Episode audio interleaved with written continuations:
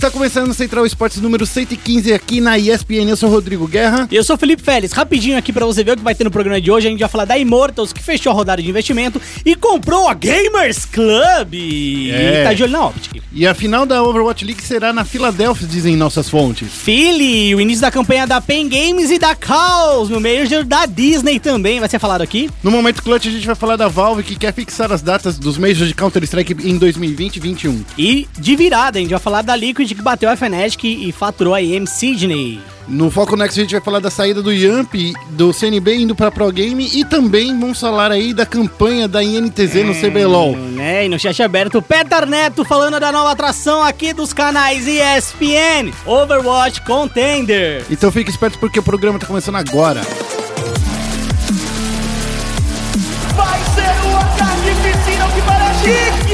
De um overtime de uma final. E daí?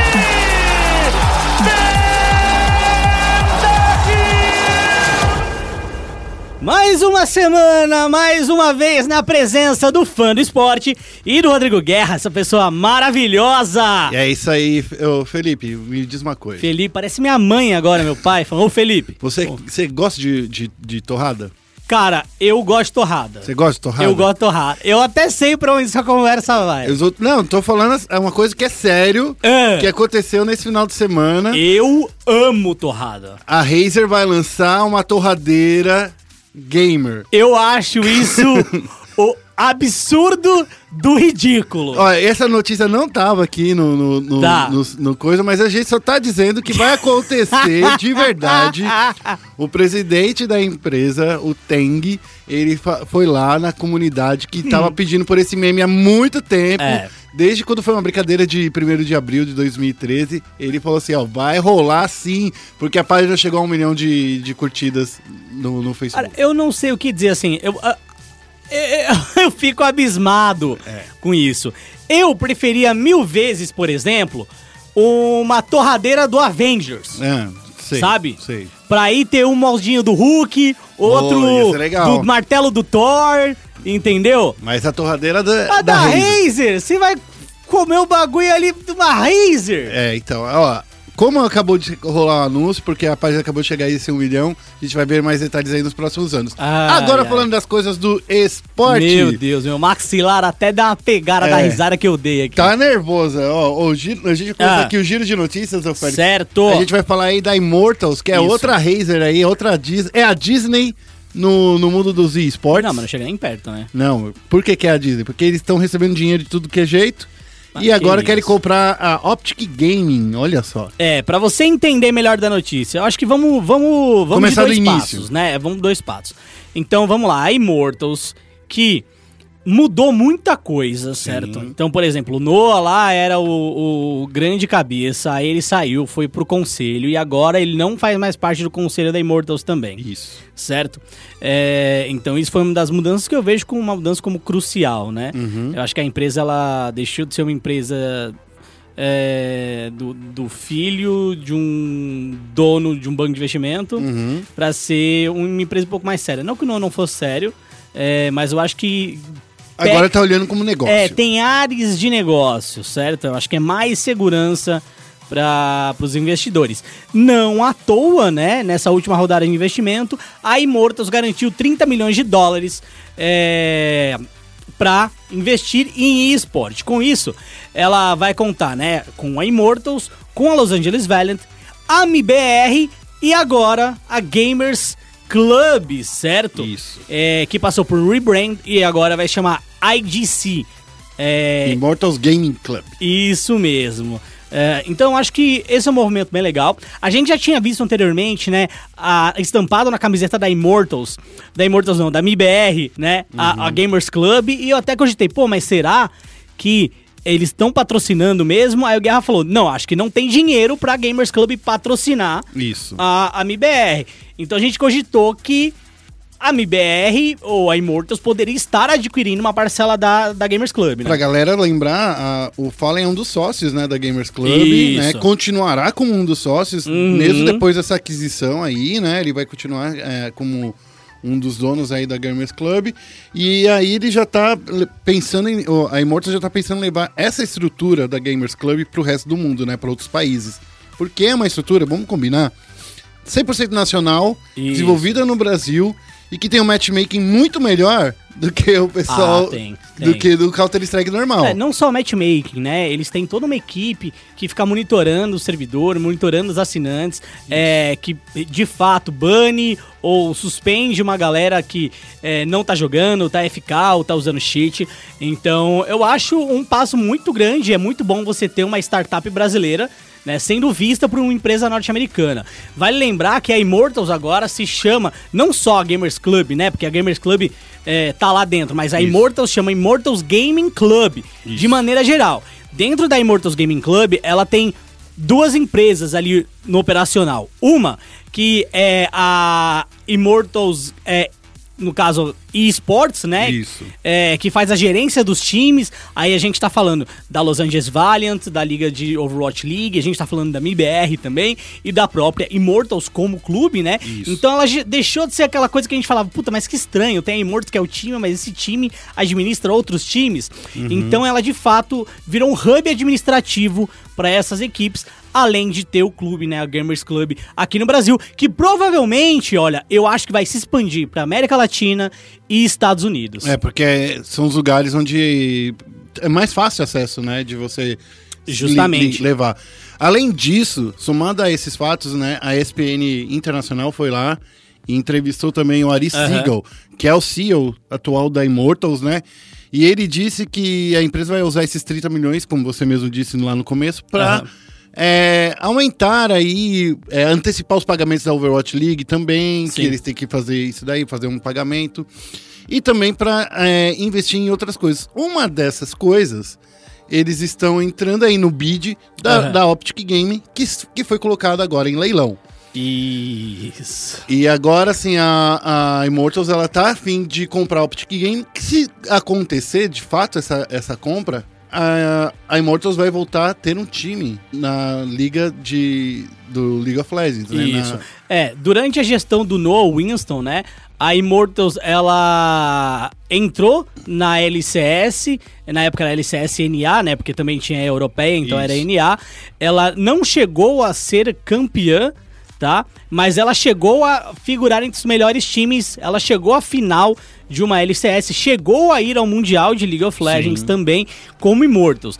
Mas na mesma gestão do Noah, a gente teve a queda da Immortals no sistema de franquia. Então ela entrou, foi muito bem, né? Lembra quando teve aquele primeiro investimento com o, Rune, Hangover Sim. e tal? É, se tornou um time popular, se tornou um time interessante. E aí depois, na hora do bid pra franquia em específico, a Immortals não foi selecionada. Ela não foi selecionada e, assim, a gente sabe, não sabe ainda quais são os fatos, né, dessa notícia, como é Isso. que aconteceu, se foi a Riot que, que recusou, Isso se mesmo. foi a própria Immortals que falou assim, ah, se for desse jeito eu não quero, então... É, eu acredito que isso deve ter causado, é, não, vou, não vou falar um prejuízo, né? Mas uma queda de projeção de faturamento para Immortals, né? Porque a partir desse momento ela ficou só com a LA Valiant e a MBR como equipes grandes, né? É, a equipe de Dota da Immortals era bem pequena, as outras modalidades também. É, e a gente tem que levar em consideração que a LCS agora, né? É, LCS só, é, é um dos maiores torneios do mundo. Sim. O League of Legends é um dos maiores jogos do mundo. De espetáculo, de espectadores. Justamente. E tem uma possibilidade de captação de recurso muito grande, né? É, vale ressaltar que antes da Immortals captar 30 milhões de dólares, a Cloud9 e a Team Liquid captaram muito mais que isso, pelo fato também de estarem na LCS. Então, acho que é, tendo essa captação de 30 milhões agora, abre mais espaço, não só para comprar a Opt Gaming, mas também para captar mais investimentos no futuro. Mas lembrando que a Optic ela entrou em um processo de leilão. Ou Isso. seja, é, vai ser a, a empresa, é, pessoa que quiser dar mais dinheiro numa proposta fechada. Isso mesmo. E olha, a Opt Gaming durante um tempo foi um dos maiores times de esporte dos Estados Unidos, Sim. certo? É, então, ela ir a leilão não é algo tão legal assim, Tá? Eu não acho, eu não vejo com bons olhos isso. Entretanto, vamos ver quem vai fazer essa aquisição é, de um dos times que teve a maior história no Call of Duty, por exemplo, Sim. né? É, e agora a gente vai ter até uma franquia, né, de Call of Duty, uma liga de Call of Duty também, Sim. é, bem parecida com os moldes da Overwatch League. Bom, vamos para a próxima notícia, falando já de Overwatch League aí, pegando esse gancho aí do, do, do Félix.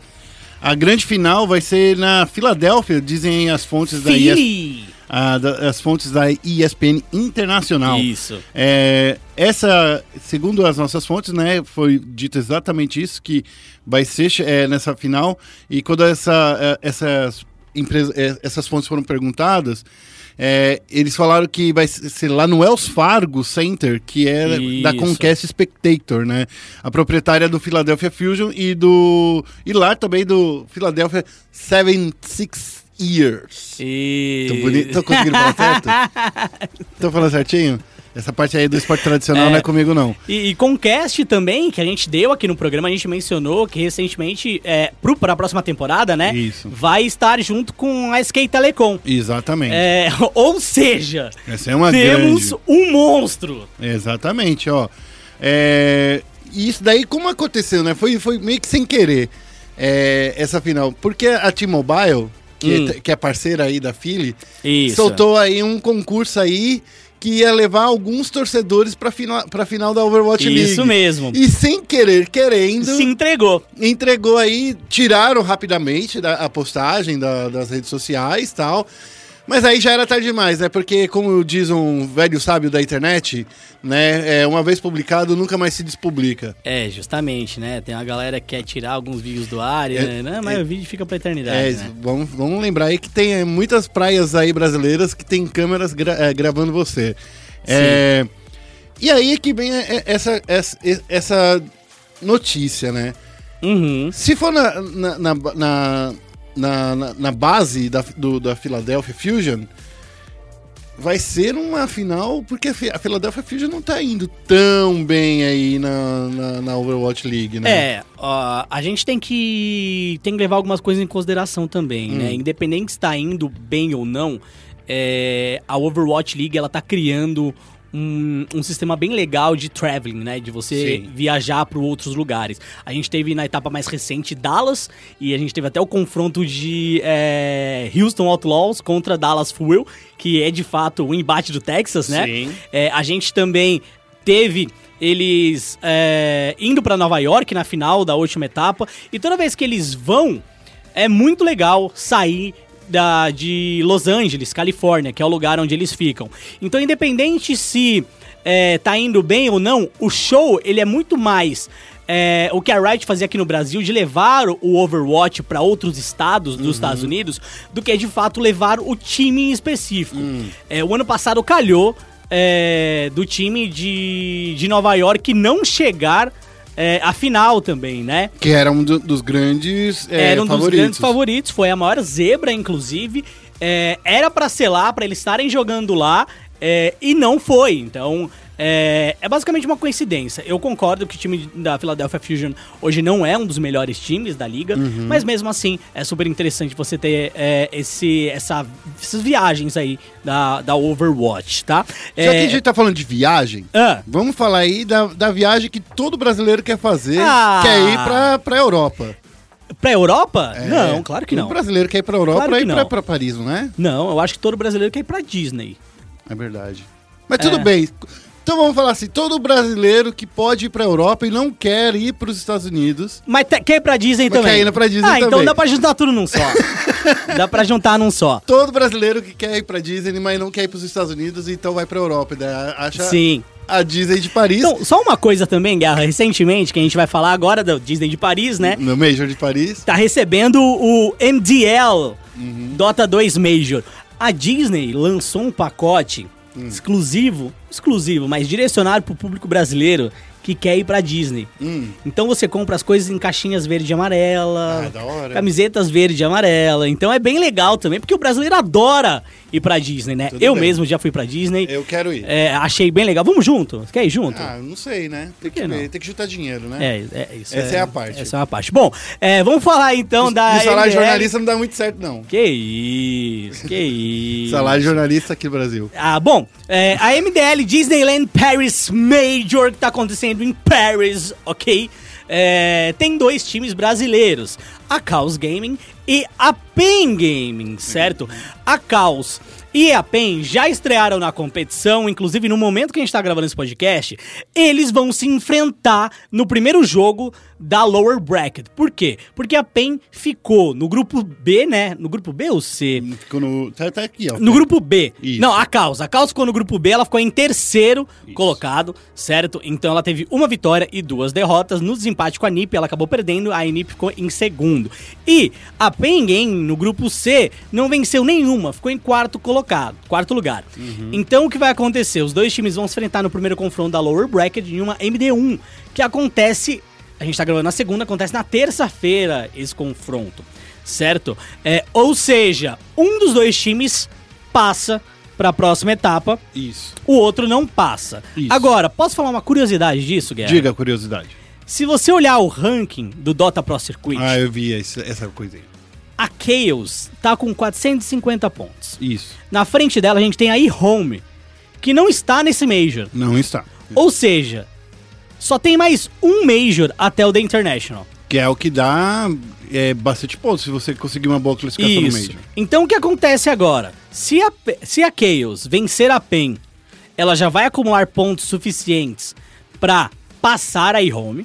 Certo. E se ela tiver uma classificação melhor que a da iHome no próximo Major, ela automaticamente já tá no The International, Hum, certo? Então ela se classifica pelo Dota Pro Circuit. Certo. Se classificando pelo Dota Pro Circuit, ela habilita mais uma vaga Sul-Americana. sul-americana pro The International, que E- pode ser preenchida por um outro time brasileiro. Que pode ser preenchido pela própria PEN, em casa pela própria PEN. Então, assim, pra PEN seria muito bom perder. perder para a Chaos. Hum, Entendeu?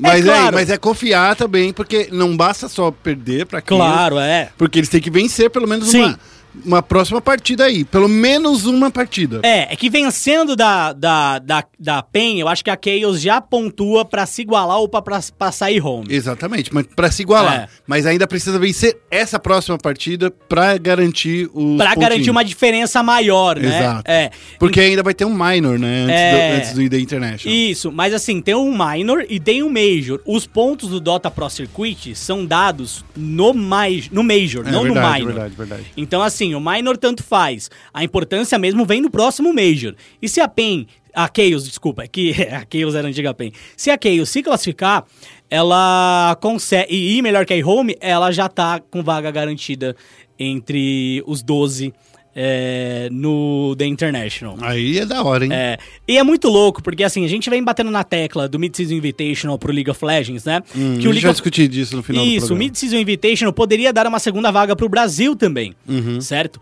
Mas, infelizmente, a gente não consegue chegar lá nunca. É, e eu acho que dificilmente vai conseguir chegar também.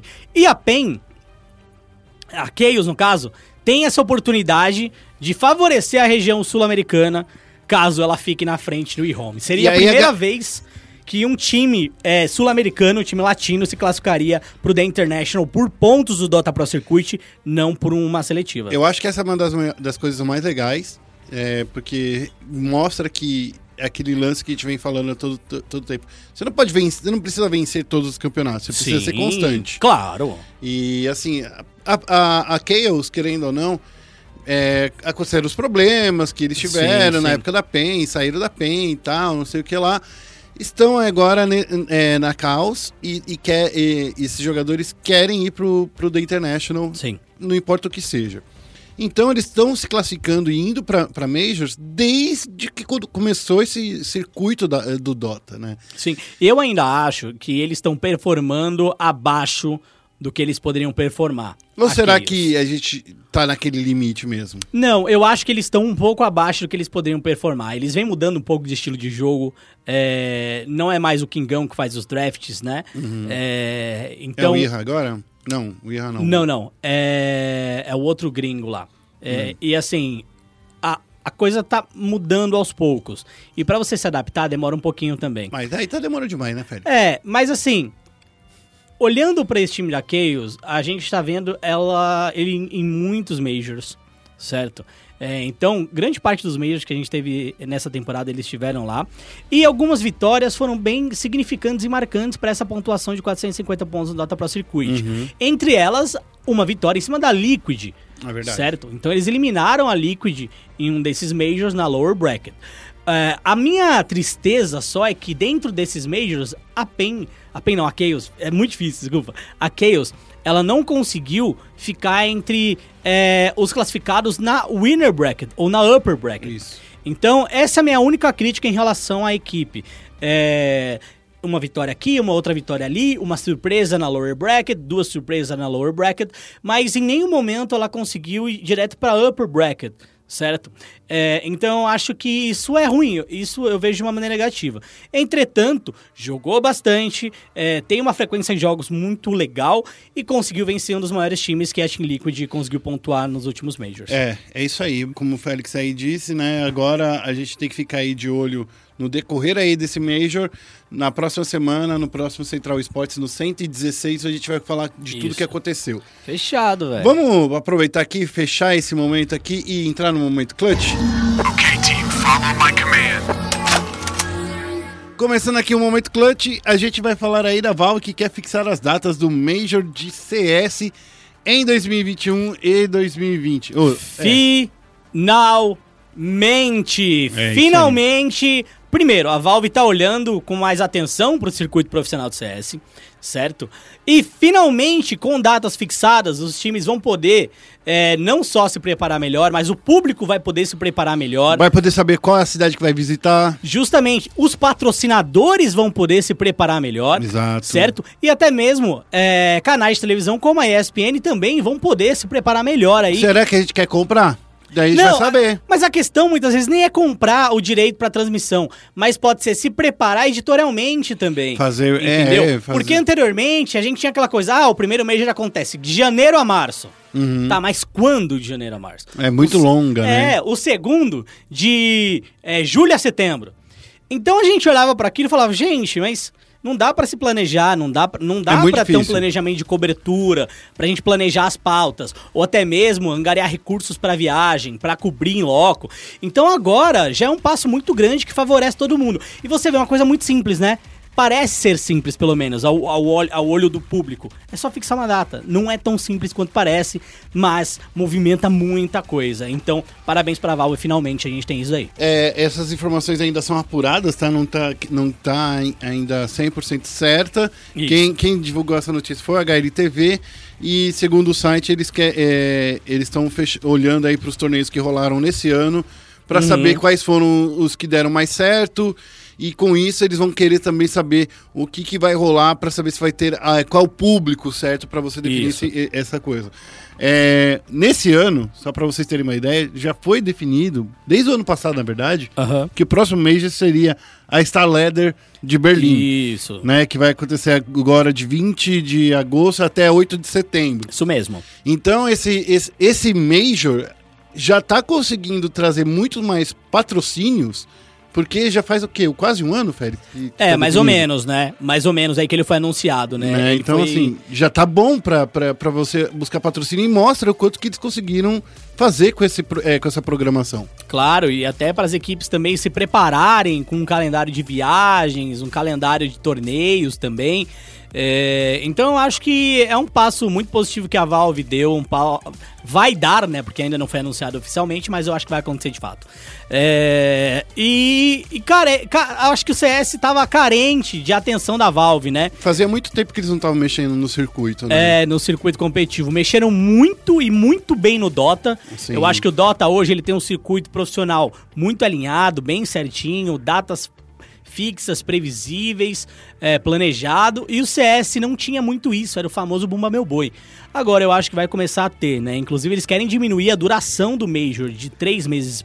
Três semanas semanas. para duas, pra não interferir também em outros torneios de parceiros da Valve. Exatamente. Bom, A gente fica na torcida aí, esperando que isso aconteça, mas a gente vai falar da re- de verdade, é da notícia que aconteceu nesse último final de semana, que rolou aí a Intel Extreme Masters da Austrália, né? O segundo campeonato aí, que a gente comentou até um pouquinho na semana passada, e deu Liquid na cabeça. Então não, ma- não baixo- machucou muito, porque molhado não, não machuca, né? É, não. Só- Ah, não sei.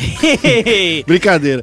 É, a, a Liquid venceu aí a Fnatic e foi de virada, foi uma vitória de 3 a 2 aí pra Liquid. E assim, esse é o primeiro título da Liquid é, desde a saída do Taco e do. E, e, e, e dos Zios, né, da, da equipe, né? E, e foi quando entrou o Steel e o Adren. Foi quase aquela troca-troca gostosa aí do, do, da Liquid com o IBR. Né? Então, assim, chegou um, momento bacana. Eles estão. Primeiro campeonato mundial é, em grande destaque que eles venceram. Uhum. Bate- a Liquid bateu o MIBR, a gente vai falar disso daqui a pouquíssimo, porque eu acho que tem uma discussão toda só por causa desse confronto é, MIBR Aham, Liquid. Certo. Mas assim, é, eles venceram aí os asiáticos da, da Boot Dreamscape, é, também bateram a Big, a Ninjas e Pijamas. E assim, cara, foi bem bacana ver a Liquid num alto nível, né? Não, não é só jogando o que já jogava bem antigamente, essa equipe quando tava o Taco e o Sim. Zio já jogava bem. Mas a entrada desses dois jogadores aí ajudou muito na, na, na É, equipe. eu acho que nessa competição a gente viu três times é, jogando muito bem, tá? Acho que a Fnatic também jogou muito bem. Sim. Ela, ela tá aos poucos voltando ao que era na época do Olaf Meister, por exemplo, quando o Olaf era o melhor jogador do mundo, né? É, não voltando a ser aquela Fnatic imbatível, invencível, mas voltando a ser uma Fnatic competitiva. Que tá investindo, né? Justamente. Então eu acho que isso é muito positivo. É, a Team Liquid vem jogando muito também, mas a MIBR é, demonstrou, acho que, um crescimento constante, né? Você estava comentando nos bastidores aqui do podcast, então, Guerra, eu acho que é o momento para você é, colocar o seu ponto de vista aqui. Por quê? Eu vou falar o percurso da MIBR do grupo B, Legal. Ela tava no grupo B, aí ela venceu a Greyhound, depois ela fez um 2 a 0 para cima da Fnatic, depois ela acabou perdendo para NRG, certo? E aí ela conseguiu se classificar lá para as quartas de finais. Nas quartas de finais, ela bateu a Mouse Esports e acabou perdendo para Team Liquid.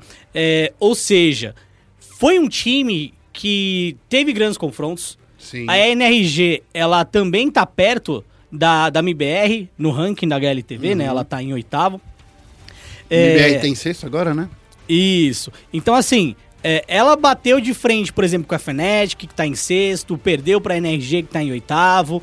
É, então, dá pra ver que ela tá evoluindo, ela tá vencendo partidas que antes ela tinha dificuldade de fechar. É, então, é uma evolução gradual, que era justamente a crítica que a gente tinha aqui no podcast, É, né? a gente falava muito do, do, do MBR, é, que vinha fazer uma partida muito boa, ganhava uma, uma, um- como falam, uma série, Sim. mas aí na- no mesmo campeonato tinha uma partida horrível, é, parecia que eles não estavam se comunicando direito, Sim. incrível pareça, né? Todo mundo falando em português, parecia que existia problema de comunicação. O que de fato aconteceu, tá? Só pra, pra a galera ficar sabendo. Uhum. Acho que até o próprio Taco falou no vídeo que ele fez com, com o Fallen há poucos dias aí. Que como os dois foram pra equipe, é, trouxeram americanos e começaram a chamar lugares de formas diferentes. Então, assim, quem joga no nível competitivo, não, não basta você só falar lugar. Você tem que falar automaticamente. Né? É. É, vou jogar ali na banana. A gente fala banana porque banana é o que todo mundo, todo narrador fala. Mas aí, e, e quem fala aí da, do, do, do cantinho da coruja, ou, É, sei lá. Tem algumas posições, como- acho que se não me engano, no- na Trem tem uma posição que chama Fallen, né? Ou uma posição que chama Gaules. em Tem, é, tem um gaulês. No, no É, trem tem gaulês. Então, assim, imagina, pô, você chama a vida inteira de gaulês, ou de gal, né? É, e aí você vai incorporar um outro e chama de uma outra forma. Passa um ano jogando desse jeito. É, independente do que aconteça, o costume de um ou outro vai ser pensar um segundo. Então, às vezes, não nem chama errado, mas leva um ou dois segundos a mais pra pensar no nome do lugar, pra Pra não falar errado. E aí a gente tem um problema de comunicação, né? É. Quer queira, quer não, um segundo, dois segundos é o tempo de labalita tingir sua testita. Exatamente. Mas aí, depois de ver toda essa campanha aí do MIBR, eu literalmente acredito que esse time tá se encontrando É, as pessoas estão falando, né, é, recentemente aí que a Liquid é o segundo, é o segundo lugar unanimemente, né? Uhum. Que a Liquid anda não perdendo apenas para Astralis, né? Que é, é, não Sim. vencendo Astralis, né? Então não, não, tá, não tá indo. Mas eu acho aí que o MIBR tá voltando com, com essas garras todas. Vai ter aí uma folguinha daqui a pouquinho, né? Vai ficar um mêsinho aí sem, sem campeonatos, porque meio de ano é sempre assim que acontece. Sim. Mas, Félix, dá uma olhada aí na agenda aí do MIBR, como é que tá vindo aí? A gente tem aqui, e esse é o Pro League.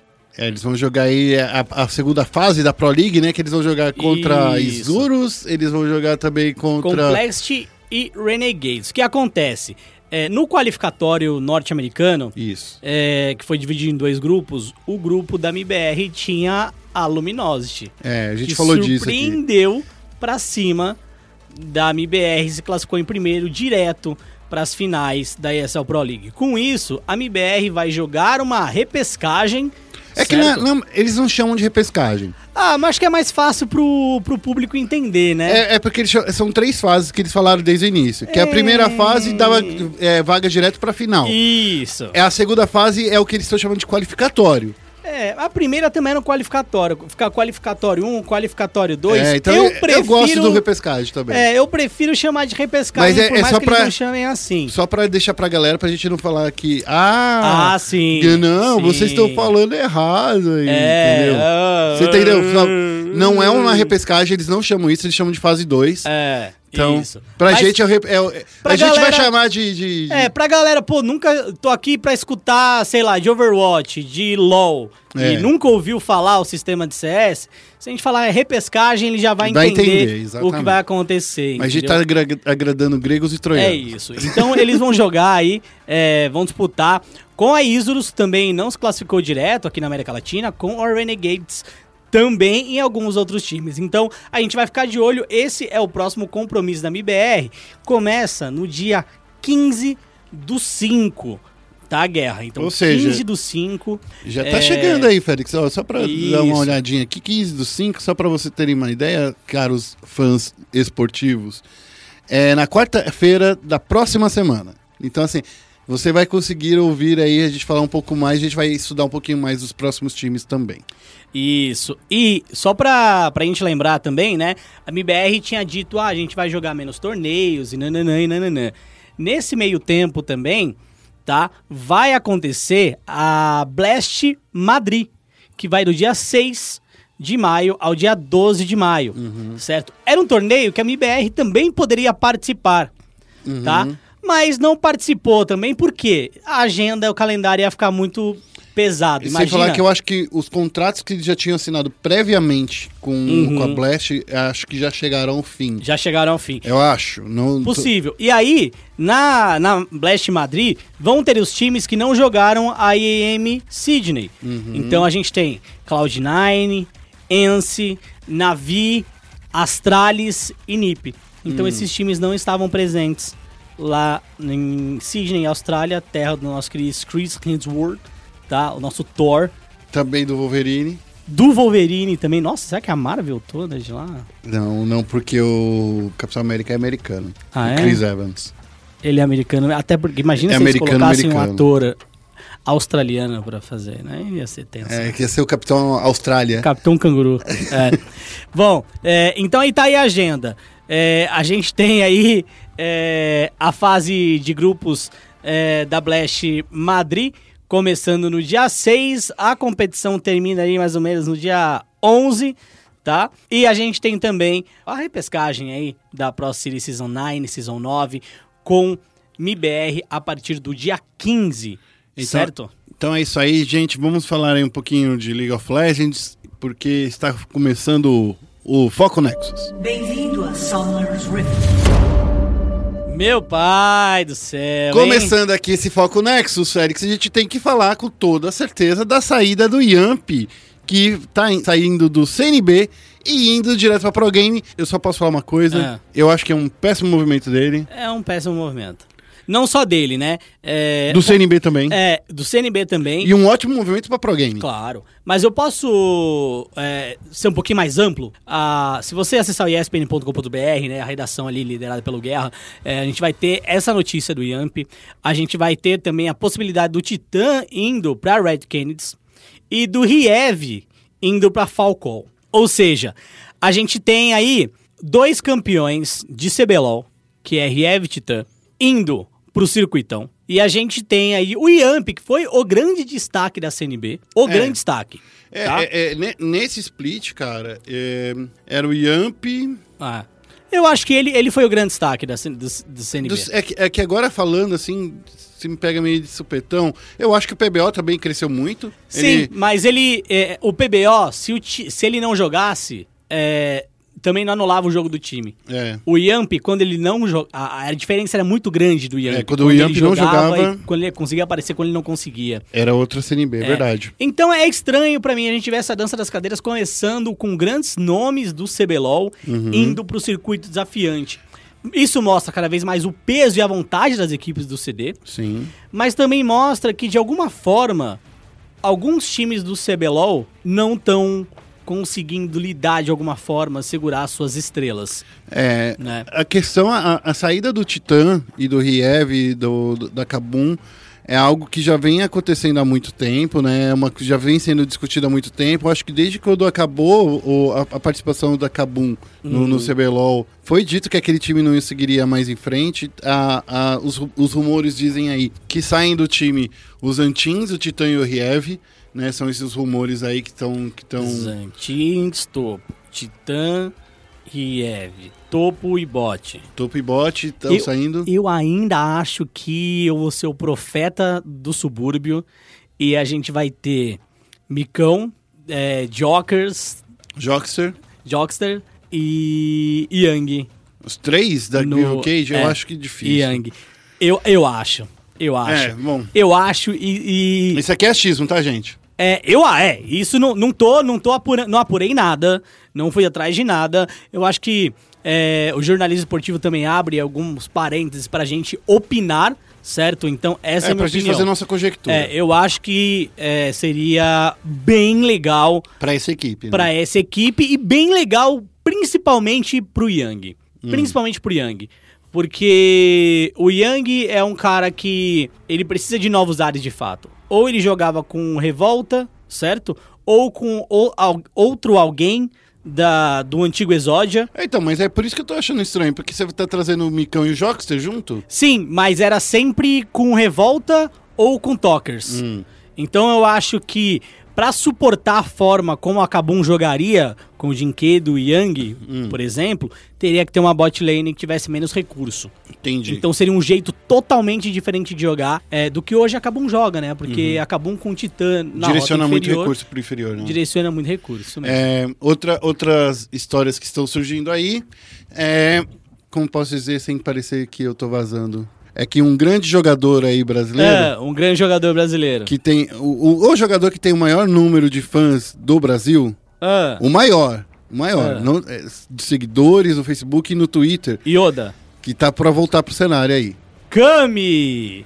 Eu não disse nada. Não, você não disse nada. Eu estou dizendo. Felipe Félix está dizendo aqui. Então- Eu tô chutando, na Estão verdade. dizendo né? aí que ele vai voltar pra esse split. É, eu posso dizer um negócio. Eu acho que seria um movimento até meio previsível e óbvio, né? O Kami, ele vem falando muito sobre o cenário brasileiro, né? Ele vem se engajando muito e eu acho que ele tem um desejo, sim, de voltar. É... Acabou com esse papo aí de fazer viagem de avião, piloto, Ah, porque mano. descobriu que, que não é tão fácil assim ser piloto de Boeing 747. É, mas não só isso, né? A gente, quantas vezes a gente que é jovem fala, ah, nossa, eu quero ah, mas ele chegou a fazer o bombeiro. curso. Ele, Ah, tudo bem. ele tem quase. Eu acho que ele tem brevet agora. Eu, eu estudei violino durante dois anos. Oi, com essa barba ia dar uma, uma- uma- É. um, um samba do crioulo louco. Eu, porque estu... eu estudei se violino coloca- durante dois Se você anos. coloca aí o, seu- o violino no seu queixo, você ia estar passando a fita. É. na Ia, barba. Ia mesmo. e eu falei, não, quero tocar violino, porque, nossa, Hum. da hora. Não quero mais. Deu dois, eu falei, não quero mais, não. É, então, tem, É a- vida, a vida é assim, a vida é, é uma constante mudança. tem esse boato aí de que talvez ele volte. Já tô vendo diversos aí é, boatinhos rolando aí. Aham. Que eu. É. Sendo bem honesto, Eu não gostaria dele na PEN. é isso que eu ia falar. Sendo bom. bem honesto, eu não vejo o Kami fazendo um décimo do que o Tinoz faz. É, eu, eu. Eu concordo com você, ele tem um estilo de jogo muito diferente. Mas, o que, que significaria essa volta do Kami? Uma puta estratégia de marketing pra PEN. Não, demais. Porque demais. assim, ele tem o maior número de seguidores, Sim. ele tem. Ele, é, ele tem mais seguidores que o BRTT, gente. Então, É. assim, ele tem um, um milhão e meio na- de, de seguidores no, É. no, no- Sem contar no que assim, o. Kami é um cara super carismático. Sim, o Kami ele poderia ser, ser contratado só pra ser o porta-voz da PEN. É. Pra ir lá nas coletivas de imprensa. Sim, eu ainda, eu acho que eu- se eu fosse a Riot, contrataria o Kami pra, sei lá, fazer parte da mesa de análise. Um papo que tá do rolando tipo. nessa segunda-feira, Félix, Ah. é que, tipo assim, mesa de análise e transmissão com três pessoas. É, então. Uma coisa que a gente já vem falando há algum tempo sobre mesa de análise, É. que não existe. Ela é inexistente, o tricasting, né? Ele é bem melhor. Eu, a gente no vê isso no Twitter- futebol acontecendo, no basquete, Sim. no futebol americano. Porque o cara que é especialista, o cara que é o ex-atleta, Isso mesmo. ele vai estar mostrando o lado do atleta. Sim, ele tem seu espaço, né? Eu acho que assim, é, uma mesa de debate tem que ter diferentes pontos de vista pra ela ser rica, certo? Então eu acho que tem que ter um narrador, sim, que é um cara que vai trazer mais emoção, play by play, não é um cara que precisa entender do jogo, mas entender qual emoção ele tem que passar de acordo com a jogada. Então, mas numa mesa de, de análise já discordo da presença É, dele. então, numa, tô falando numa transmissão. Ah, tá, numa tá, transmissão. Você tem que ter o comentarista em si, que é o cara que ele vai mastigar as informações de maneira geral e passar de uma maneira que qualquer um possa entender. Mas por uma pontuada ou outra, você tem que ter o cara que é o analista ou até mesmo um ex-jogador. Que é o caso do Melão, que é o caso do GSTV, que fizeram um tricast maravilhoso Verdade. durante o Mid-Season Invitation. E toda vez que tem tricast, eles fazem um trabalho incrível, pontuando falhas, pontuando acertos. Então acho que o tricast, ele é algo que vem pra ficar.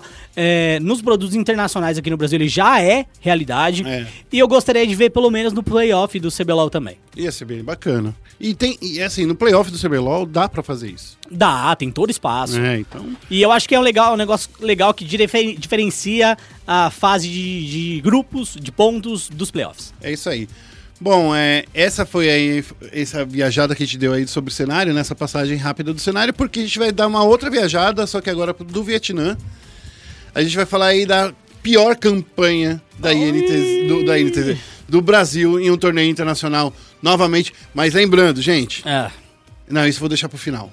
Essa, Ah. essa é a minha con- Constatação. con- exatamente. Ok. Eu, eu- eu- que eu cheguei hoje, já falei pra você qual é. Aham. Então a gente vai falar dela no final. Eu queria que você me falasse, Hum. na verdade, o que, que você achou dessa campanha, com essa vitória mirrada, a única vitória, em cima de, de uma partida que já não valia nada. Aham. O que, que você achou dessa campanha da INTZ? O que aconteceu, Félix, É, sob o seu olhar? A campanha. Ela foi horrível, tá? Mas não muito diferente do que eu acho que a gente viu no primeiro dia. No, no primeiro dia a gente viu dois jogos cheios de erros. Erros de draft, erros de execução. É, e dificilmente esses erros poderiam ser contornados, certo? Muitos desses erros me pareciam muito nervosismo mesmo. É, e aí no último dia a gente também, de novo, tivemos muitos erros, muitos problemas. E aí é, a gente pelo menos venceu uma partida contra a Mega, né? Que foi o time que venceu 10 partidas só antes de chegar no Mid-Season Invitational. Então acho que foi a pior campanha do Brasil. Eu não quero pontuar a INTZ, Não. por mais que a campanha tenha sido da INTZ, eu acho que ela tem todo o mérito dela em vencer o CBLOL, certo? É, mas aí a gente entra naquela questão que eu venho batendo desde o início, lembra? Como é que você pode ter um time que termina 21, o outro termina, sei lá, com 12, 13 vitórias, 14 vitórias, o que seja, é, e achar que esse torneio é um torneio bom? E achar que esse torneio é um torneio nivelado, certo? E achar que esse torneio é disputado. O CBLOL, ele não é disputado. O CBLOL, ele é um torneio de dois times, certo? Que é basicamente o primeiro e o segundo mesmo. É. E o resto uma grande briga para que para ver quem não vai ser rebaixado e quem fica no meio da tabela.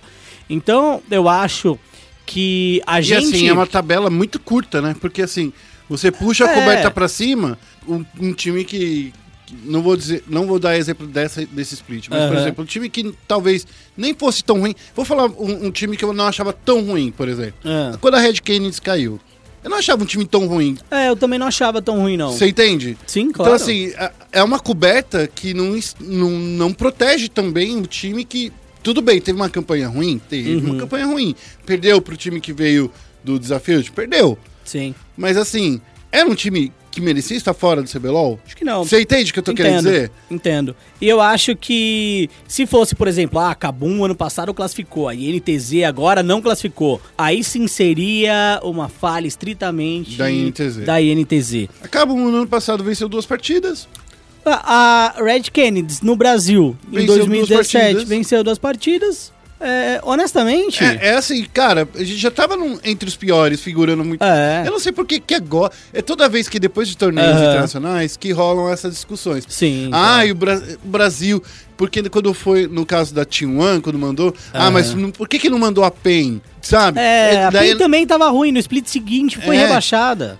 Daí é, em 2018 mandou a Cabum duas vezes. Pô, Cabum Uhum. é. Eu acho que 2018, na verdade, ninguém contestou a ida da Cabum, porque realmente foi o melhor time dos dois Sim. splits e tal. E nesse ano estão discutindo, ah, por que, que foi o?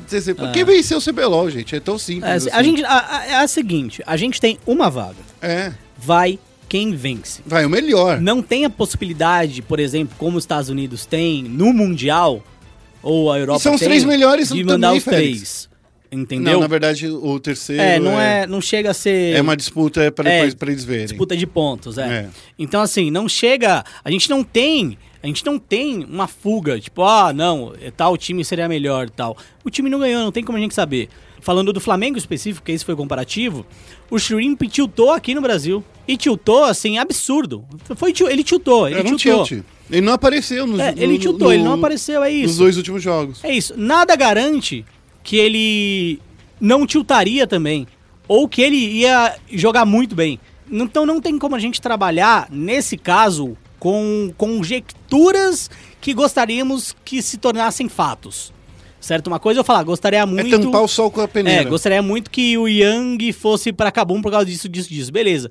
Ah, gostaria muito que o Flamengo fosse pra representar a gente melhor. Não sei. É, essa conjectura eu acho que Não sei. agora é tarde demais. É. A gente falou muito antes, eu acho que antes de Sim. acabar o split, eu tinha, eu tinha dito, eu acho que o Flamengo, naquela época, eu tinha dito, era o time que melhor representaria o Brasil. Eu, também, eu, eu ainda acho.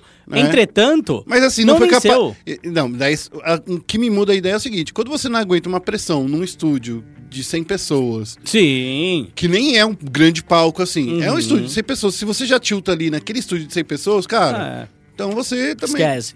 É, vai tiltar em qualquer lugar. Eu concordo. Então, eu não acho que o Flamengo representaria melhor. Gostaria que o Flamengo tivesse ido? Gostaria que o Flamengo tivesse Queria. ido. Eu, Eu, eu, queria Félix, que fosse Flamengo, que fosse o INTZ, que a gente É. tivesse do- três equipes. Sim, como fã de LoL e vendo o histórico, puta, gostaria que tivesse ido. Não foi. Torci pra INTZ. é, E, inclusive, eu não acho que os problemas da INTZ, agora falando especificamente da INTZ, é, foram mecânicos. Assim como eu não acho que os problemas da Kabum foram mecânicos. Assim como eu não acho que os problemas da Red Kennedy foram mecânicos.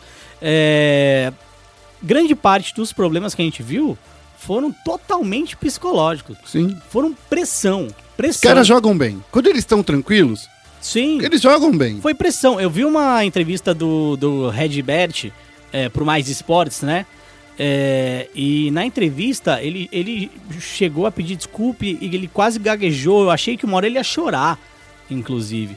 Então. Ele tá indo com uma pressão que não é pra ele ir. É, e aí eu, eu, eu acho assim.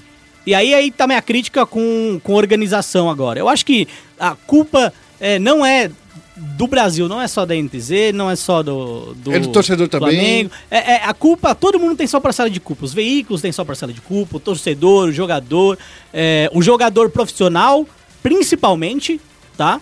Principalmente jogador profissional, mas eu acho que todo mundo tem um pouquinho de culpa ali, tá? Hum. É, e aí está melhor com uma cara. Como assim? Todo mundo tem um pouquinho de culpa.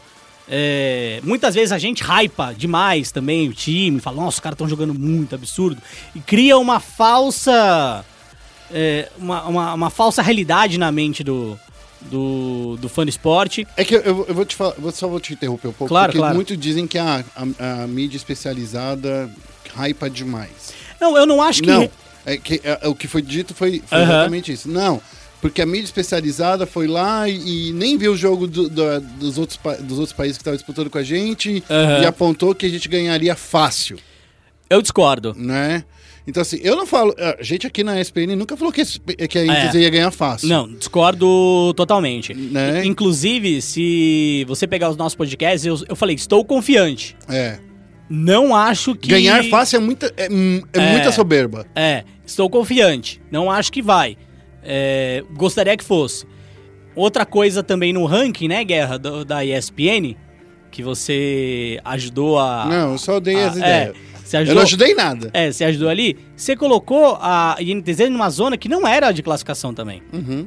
Então, honestamente, não acho que a gente, a mídia especializada, hypa demais, sem saber o que tá falando.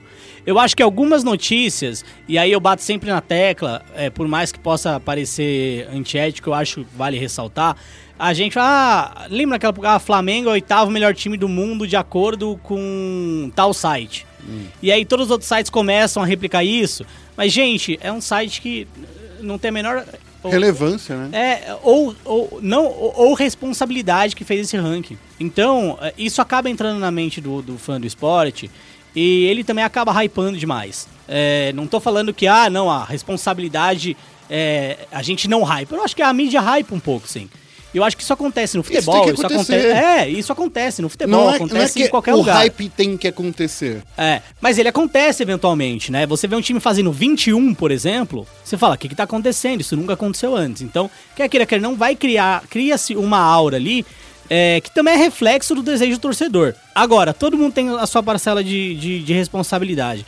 E aí eu queria chamar a atenção para um, pra um elemento que eu não me lembro, um time de CBLOL que levou um psicólogo pro Mundial ou pra etapa de pontos. A Fúria levou o Bernardo quando eles foram pra um evento que era muito importante pra, pra Fúria. Tá, mas CBLOL. Não, não, não. Eu tô, eu tô, tô falando do CBLOL, realmente isso É, nunca aconteceu. tirando a Red Kennedy que teve o evento aqui, né? É. Que teve o Mid-Season Invitation aqui, e aí é mais fácil. Eu não vejo. E a gente bate na tecla sempre que o maior problema do brasileirinho é a É cabeça. a cabeça. Sabendo já disso, se você é um cara que lê as críticas, lê o que a galera vem falando, você já ia ter isso em mente e poderia falar, putz, Riot. E aí, agora é NTZ, mas não tô falando diretamente pro Lucas, mas eu tô falando pra toda a organização do, do Brasil. A Riot não dá o dinheiro pra você levar o seu psicólogo, certo? Certo. O dono do time não acha que levar o psicólogo talvez seja um investimento? É, porque assim, se você consegue passar de qualquer fase de classificação, Aham. você ganha mais dinheiro. Sim, justamente. Por exemplo, se passa dessa primeira fase, da fase, Uhum. da fase de entrada, e vai pra MD5, você já ganha mais dinheiro. Sim, Entendeu? sim. Então, assim, já, já valeria, entre aspas, esse investimento? Talvez. Ou será que pelo menos mostraria assim, ou. que nem aconteceu com a Fúria quando ela foi lá pra, pra China jogar lá Star Ladder. Sim. A Fúria foi pra lá, pô, levou o Bernardo, ganhamos lá, Uhum. jogamos um campeonato. Deu muita visibilidade pra Fúria o fato dela estar levando o mental coach deles, Sim. saca? Porque assim, ó, esses caras, em ve- em vez de levar o dono da equipe, levou o mental coach. É, então, assim, eu não acho que isso seja uma crítica. Ah, nossa, estão criticando o Lucas. Não, não, a crítica não é para o Lucas em específico. Não, não, não. Acho que talvez seja para todos os times. A crítica é para todos os times. Se é pro Mundial, se é pro Mid-Season Invitational.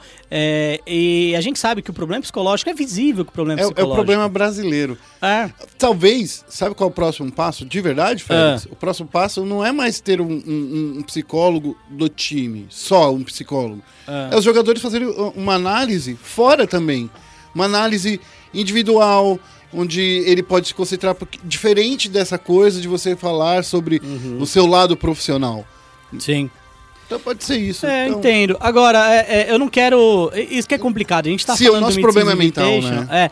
A gente tá falando do Mid-Season Invitation, o ideal seria a gente falar da campanha da NTZ, mas não tem muita coisa que dizer da campanha da NTZ, eu acho que todo mundo já disse É, isso. então, é- É, então, é, eu acho também desleal também avaliar a campanha da NTZ e jogar nas costas da NTZ é. toda a responsabilidade, certo? Que, que uma campanha ruim de anos vem acarretando É, no não, cenário. isso não é novidade de agora. É, então, assim, pelo- a gente tá nessa, nesse momento ruim horrível. É um momento desde horrível. 2017. É, Desde 2017. É. Desde o primeiro MSI lá, do Sim. primeiro split de 2017. E Sim. daí teve campanha do Mundial de 2017, foi horrível. As duas Sim. campanhas da Kabum de 2018 foram horríveis. A gente tá falando Uhum. há dois anos que o Brasil tá numa, numa situação ruim. É, e assim, é ir jogando mal. Por exemplo, a PEN, quando foi em 2015. 16. 2000 É, 2015. 2015, foi, foi 2015, né? A PEN, quando foi em 2015, ela fez bons jogos. Uhum. A INTZ, quando foi em 2016, ela fez bons jogos. Nem todos bons jogos quanto a PEN fez, mas ela fez bons jogos também. É, ambos os times venceram, pelo menos uma partida. É, até mesmo a Kabum, quando foi, né, ela conseguiu fazer ali alguns bons jogos, E né? eles foram pro main stage. Isso. Então, que assim, naquela época era diferente, né? A gente sempre ressalta. a gente não vem fazendo bons jogos. Então a crítica nem é, ah, não passa nunca. Acho que a crítica é, estamos indo e não estamos fazendo bons jogos. É, a gente não tá perdendo jogando bem. É. Então, assim, não estão fazendo bons jogos nem contra regiões que estão no mesmo pool da gente, né? Que é o wildcard. Então, acho que essa é a maior tristeza de todas. É. É ir não só perder, mas perder sem fazer bons jogos. É perder você é, vendo uma Isurus Game jogando muito bem, perdendo sim. as partidas, mas jogando bem. Sim. Você vendo a Vega Squadron jogando irregularmente, mas jogando bem. Uhum. Mais bem do que é, de uma forma Sim. irregular. A Detonation Focus Me, que tem muito menos jogadores no Japão, né? Que é do Japão, do que o Brasil, jogando bem também. É. Então, assim, o que a gente viu de falha mecânica, de falha de posicionamento, de rotação. A Uhum. gente viu muitos erros da INTZ porque os outros, os outros times escancararam eles pra gente. Talvez, Sim. talvez é, esse é o problema do nosso cenário. A gente não escancara os erros dos adversários. Porque, Uhum. eu vou até dizer, se fosse o Flamengo lá com essa vitória de 20, com, com essa campanha de 20 vitó- é, vitórias, uma derrota e tal, eles teriam muito mais pressão e eles. Eu acho que eles perderiam de uma maneira muito mais horrível, porque assim, em nenhum momento aqui no CBLOL foi explorada a fraqueza do Flamengo. Na final, quando eles perderam, É, foi. na Só. final. E eles perderam. Só na final. É. Mas assim, imagina assim, você se ele vence, ele não teria essa, essa fraqueza, talvez, explorada, Sim. entendeu? É isso que eu tô falando. Daí você vai para um torneio internacional, que nem aconteceu com a Kabum, também no ano passado, no Mundial, que eles não sabiam quais eram os erros deles, que eles faziam de errado. Eles não sabiam. É isso que aconteceu com o Flamengo. O- É. o- ia acontecer com o Flamengo. Então, eu acho que a NTZ foi um ótimo time, venceu, vencedora do CBLOL, é, conquistou esse direito de representar o Brasil. Claro. E o Brasil ainda vai metendo o chute neles, né? Como assim, na minha opinião. É, usando uma desculpa. Se, fo- se o- se o Flamengo fosse, fosse tão ruim quanto, qual seria a desculpa? É, qual seria a desculpa? Ah, que o campeonato é ruim. E essa ia ser a desculpa. É, Nosso, porque não ia ser culpa do Flamengo, entende? Então, Uhum. assim, eu acho que a NTZ tá de parabéns. Jogando ruim? Tá jogando ruim. Tem que melhorar? Tem que melhorar. Mas uma coisa é real. Foram lá, deram a cara a tapa com a nossa bandeira, vestindo ela literalmente, vestindo a nossa camisa, vestindo a nossa bandeira. Aham. É, e aí, na primeira decepção, a galera também sai metendo pau pra. Cara, não precisava toda Sim. aquela mensagem de ódio em cima dos caras. É, e eu acho que isso é, é recorrente da nossa comunidade, né? É, vai, perdeu o primeiro, perdeu o segundo, a torcida já começa um rage imbecil em cima do, dos jogadores, os jogadores acabam se afetando, e aí agrava ainda mais, né? Já o problema de insegurança, de alguma forma, que os jogadores têm, é agravado ainda mais. E aí você não tá ali com a. Com a você tá- até tá falando com a terapeuta via Skype, coisa do tipo, mas ela não consegue dar uma atenção, por exemplo, ali diária. Então, quer queira, quer não, velho. A, a- a gente, os nossos jogadores têm esse problema, a gente tem esse problema também. E eu acho que o- as equipes precisam olhar pra isso aí de uma maneira, de uma maneira um pouco mais responsável, porque É, é ser torcedor também na derrota, tá, gente? Não é ser torcedor só na vitória. É, aí você tá falando do torcedor, né? Mas É. eu tô falando da- das equipes. Elas precisam olhar pra essa questão psicológica dos jogadores de uma maneira mais responsável, a ponto de falar, bum, deixa eu ver aqui. Deixa eu levar a terapeuta, porque pelo menos não afeta o mental do meu jogador. Talvez e- até afetaria, Félix. É a primeira Talvez até afetaria, eles. tudo bem. Tirando o Redbert. Eu sei, talvez até afetaria, mas eu acho que se a psicóloga estivesse lá, ela te- teria feito um trabalho que ajudaria eles de alguma forma. É, é- é a desculpa Não tô também. falando que você classificaria, mas poderia ter ficado, sei lá, 3-3, 4-2 e não se classificar, que nem a Detonation, por exemplo. Ficou 4-2 e não se classificou. Então eu acho que. A questão, eu acho assim, você que tá em casa, se você tá jogando LOL bebendo, é, É. é, com o seu estado mental alterado, não faça mais isso. Cara, não, eu acho que assim. Não, porque assim, o que, que, que acontece? A desculpa sempre vai cair. Nossa, só luqueou horrível. Essa é sempre a desculpa que Ah. vão, vão usar. Eu, eu até tuitei isso, assim. Eu acho que. Vamos lá, o que eu acho? Primeiro, antes de ser um esporte, o League of Legends em qualquer jogo é um entretenimento. Se você quer entrar no League of Legends cheio de Danone na cabeça, mamadaço, entra no League of Legends. Joga o League of Legends. Eu não vejo problema nisso. Mas não nas filas ranqueadas. Mas é isso que eu tô falando. Não nas filas ranqueadas. Porque é mentalidade pro player. É. Sabe qual é a mentalidade pro player? Saiu campeão novo. Eu vou testar na minha Smurf. Então, Sabe? não, não jogue. as- Assim, o, o videogame ele é entretenimento. Eu não quero. E é a questão, eu não tô jogando a culpa no jogador brasileiro também. Mas você olhar o Japão, a evolução do Japão ele, se- ela se deu até agora em curto período de tempo. E aí, não só no League of Legends, como no Rainbow Six Siege também, Sim. que tem pouquíssimos jogadores. Por quê? Porque todos os jogadores que entram ali pra jogar, eles têm um comprometimento com a evolução no jogo com todo mundo tendo um comprometimento com a evolução no jogo, mais rápido todos e o nível daquele servidor evolui. E, o Japão é exemplo pra várias coisas, né? Street Fighter é a mesma coisa. E aí agora a gente tem pro LoL, pro Rainbow Six Siege. Então assim, tem uma questão de comprometimento que a gente não tem essa cultura de comprometimento aqui no Brasil também. É uma cultura de comunidade. A gente tem uma cultura de como assim? Uma comunidade que é o seguinte, tipo, eu não vou jogar meu lixo no chão, Ah, meu sim. vizinho tem que limpar. Sim, a gente tem a cultura de comunidade, mas é a cultura de comunidade ruê, né? É, mais- então, tem que acabar com essa zoeira. Tem É. que acabar isso aí. Não, Tem- eu acho que o jogador brasileiro não tem culpa nenhuma. O jogador, o, o jogador, o cara que tá no bronze, que tá no prata, Ah, esse entendeu? cara não tem culpa mesmo. Que tá no ouro ali, Até no diamante. é, não tem culpa. Não tem culpa. Mas aí, é, você chega ali, você pega um desafiante. Você pega um grão-mestre. Um grão-mestre, é, que muitas vezes ele vai sentar ali e pra ele tanto faz, tanto fez perder. É, os próprios pro players têm culpa também nesse comportamento na, na solo kill. E eu acho que a gente falando isso é um problema que a gente consegue tentar contornar como comunidade, Até né? coaches, sabe? Coaches. Qual- é, Aham. Aquele cara que fala assim, ah, vou te treinar aqui, você vai Sim. sair do bronze. Porque eles ensinam os caras a serem mono champion, eles não ensinam Ah, muito... não acho não que seja o problema. Não ensina o cara a pensar no jogo, Não, ensina a fazer bem. truque. Daí você vai ver que tá, daí tá lá no Platina, Diamante Aham. e até no, no Challenger. Sim. Tem um monte de gente que só sabe fazer uma coisa. Então, mas aí a culpa é também de quem tá comprando o serviço, né?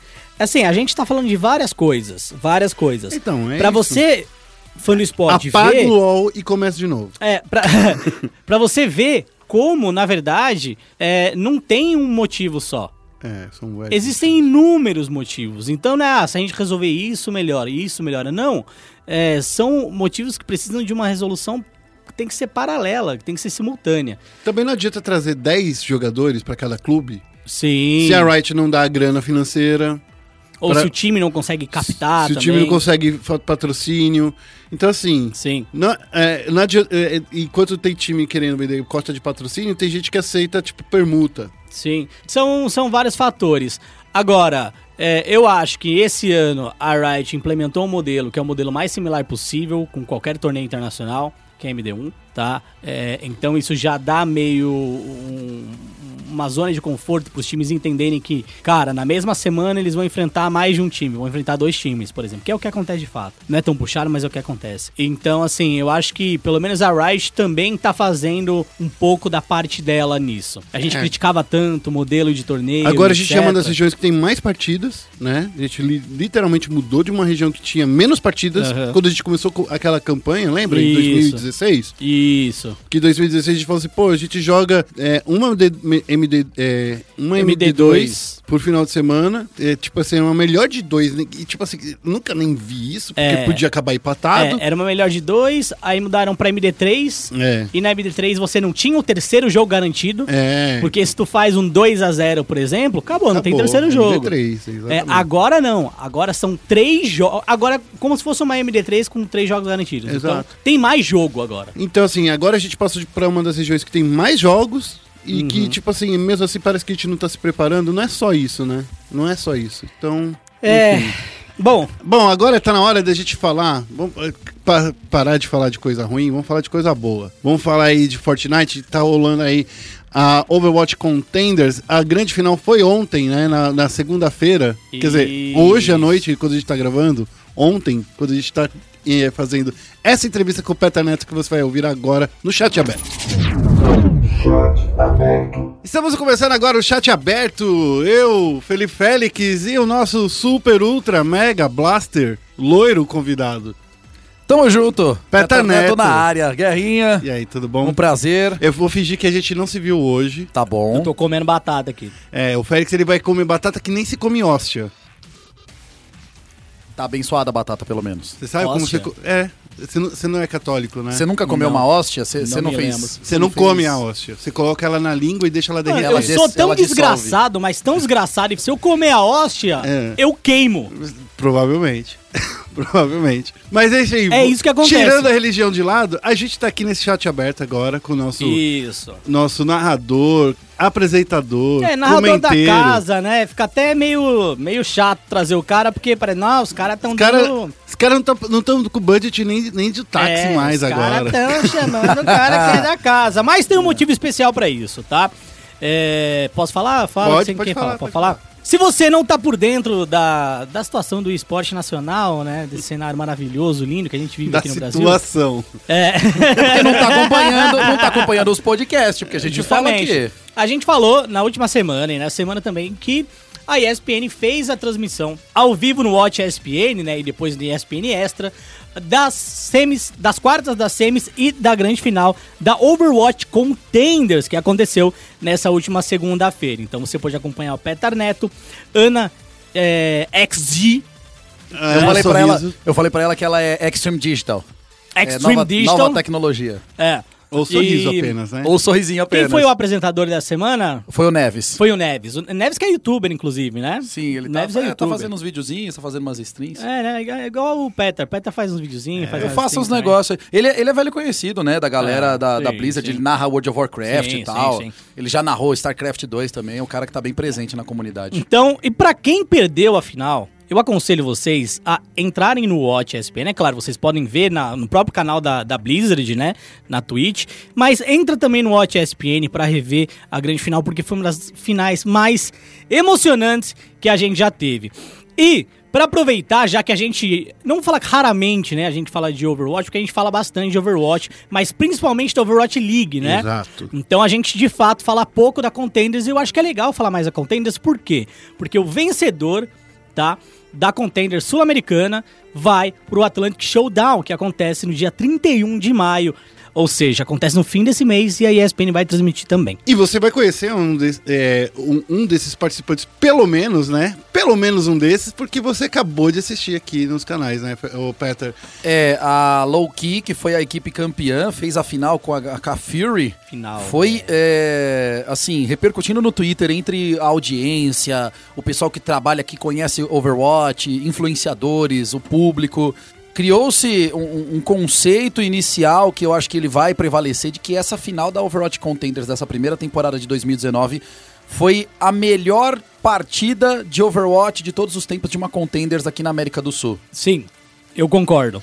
Foi eu um jogaço. Que foi um jogo, acho que ba- bastante disputado, é um jogo que não foi one-sided, né? Então, assim, quando, é, quando são jogos one-sided, a gente realmente fala assim, hum, Meio meh, né? é, Não, não e, quero. e- e o empate, assim, eu não quero dar spoiler, né? Mas Tem que dar É spoiler. o cara tá ouvindo o programa. teve na- uma jogada. Atenção, você vai É. ouvir spoilers aqui se ainda não assistiu. Então assista e depois volta Teve aqui pra uma ouvir. jogada que eu acho que foi do Shinigami, que eles tinham que é, entrar no ponto. Ele deu um pulinho só e saiu.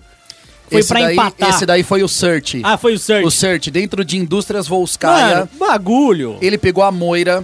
E a Moira tem um deslocamento onde ela fica invisível. E ela consegue ali alguns segundos de deslocamento rápido, invisível. Obviamente, ela não consegue ser focada. O que, que a Fury precisava fazer naquele segundo ponto no reataque é, para forçar o reataque da, da low key? Eles estavam segurando e faltavam seis segundos. Quando tava acabando e antes de é, terminar a prorrogação, se alguém da Fury pisasse, a prorrogação ia ativar e quando ativa a prorrogação no reataque, quem ficou na prorrogação não pode reatacar. Então o Cert pisou no ponto com a Moira, morreu logo em seguida, mas ele ganhou 6 segundos que valeram só a Fury ter a chance de reatacar e capturar um terço do ponto.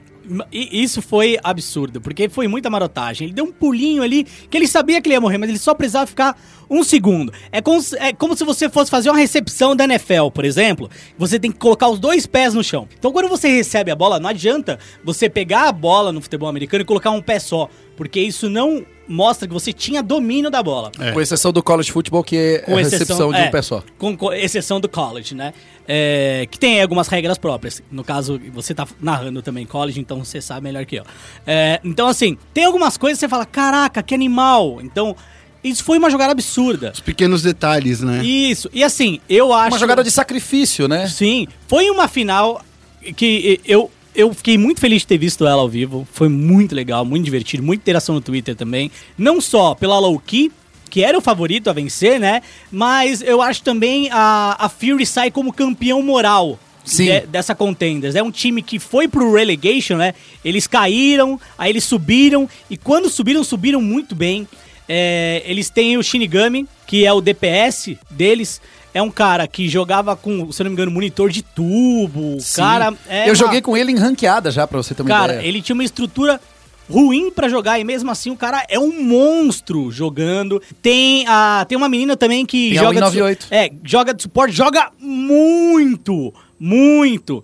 Então acho que por mais que a Loki tenha vencido com todo mérito, todo mérito, foi mérito da Fúria também é, conseguir levar esse time da Loki no limite que dominava muito a Contenders aqui sul-americana, né? Não, se a gente olhar a semifinal, que foi uma das semifinais que foi Low Key e Surus Gaming, né? Que teoricamente até então era a maior rivalidade do cenário. É, Sim. que A todo Isurus mundo, foi atropelada. é, todo mundo tava dando é, muitos pontos pra, pra Isurus antes, né? Porque, porque ela já, vinha mostrando um, um bom desempenho durante a fase regular, né? Daí quando chega ne- ne- nessa, nessa semi, a Isurus perde de uma maneira tão. Sei lá, parece que. tá- One-sided, exatamente como você falou. é, parece que nem entrou, parece que, sei lá, alguém ficou a ficar no, no time, sei Eu- lá. sabe que eu acho que a Fury teve que. Só a Low Key se equiparou. é, teve garra, literalmente, acho que essa é a palavra. Eles tiveram raça, vontade de ganhar. Não, vamos provar que, que, que estamos aqui pra ficar. A própria Fury, como você comentou, né, Félix? Eles subiram da Open pra Trials, aí eles caíram, aí eles jogaram da, da Open de novo, aí jogaram a Trials, aí voltaram pra Contenders. Não fizeram uma fase regular boa, né? A fase regular deles foi literalmente regular. Nas últimas três partidas, a curva apontou 90 graus pra cima e eles ganharam tudo que precisavam. Quem precisava perder pra eles passarem, perdeu. E eles pegaram um terceiro lugar que garantiu esse- essa vaguinha nos playoffs. Foi, foi épico. Foi, eu, eu, de novo, é um time que você fala, caraca, olha, olha a trajetória desses caras, né? É, é- é chato a gente não falar do vencedor primeiro, né? É verdade. Mas esse time da Loki é o time que o alemão jogava antes, né? Sim. É, é um time que vem ganhando tudo, vem dominando muito a região. é, e, e é um time muito bom que eu acho que vai representar a gente de uma maneira muito boa também. Eu acho que a Copa do Mundo do ano passado basicamente foi esse time que, que vai jogar lá, né? É, e a Copa do Mundo, o Brasil, não foi tão ruim. A Copa do Mundo brasileira. É, A gente conseguiu vitórias Eu na acho Copa que do Mundo foi de Overwatch. na Copa do Mundo do ano passado foi a melhor campanha brasileira né, em Overwatch Sim. e em cenário internacional. É, a gente perdeu para os dois times que eram favoritos da- do grupo mesmo, que se eu não me engano era Estados Unidos e Canadá, certo? É, e são eram times, eram seleções formadas por jogadores da Overwatch League. Sim. Então os jogadores tinham muita experiência. Mesmo assim, é, olhando o jogo, você via que o que faltava mesmo era mais experiência mesmo, era mais, mais é, stage pra galera. É, e a gente ganhou, ficamos em terceiro do grupo. É. Então eu acho que foi uma bela campanha e eu também acho que é possível que esse time é, da Loki também faça muito bem no Atlantic Showdown. Lembrando que o vencedor do Atlantic Showdown vai jogar o Gauntlet, certo? Onde o Sim. vencedor do Atlantic Showdown e do Pacific Showdown vão se enfrentar. É, não tem data ainda, É. mas vão se enfrentar aí. É, é, o, o que eu, o que eu queria era meio fazer um, um balanço dessa, dessa temporada, Petra, porque você tava acompanhando desde o início, narrou muitos jogos aí, tava fazendo dancinha, fazendo propaganda aqui na, na firma, falando assim, ó, gente, vocês têm que assistir isso O daí. Pé tá dançando. Eu vi ele dançando Fortnite também. É. Outro dia eu falei, mano, não é Ele possível. tá, A gente ele faz tá de fa- tudo aqui. Gente, se vocês não acompanham as lives da ESPN, acompanhem por causa do Petra, porque ele é o cara. A gente tenta, né, trabalhar com entretenimento aqui, trazer informação também. Então, Informação é, sempre. Você que acompanhou esse, esse, esse torneio inteiro e a gente acabou de chegar nessa grande final, pra você, o- quais foram os principais fatores assim de evolução que dá pra sentir no cenário brasileiro? Eu até comentei numa matéria recente nossa, e eu acho que eu, eu postei isso no meu Twitter também, e eu vou falar agora porque né, a gente tem as audiências separadas, mas é muito importante sempre lembrar isso.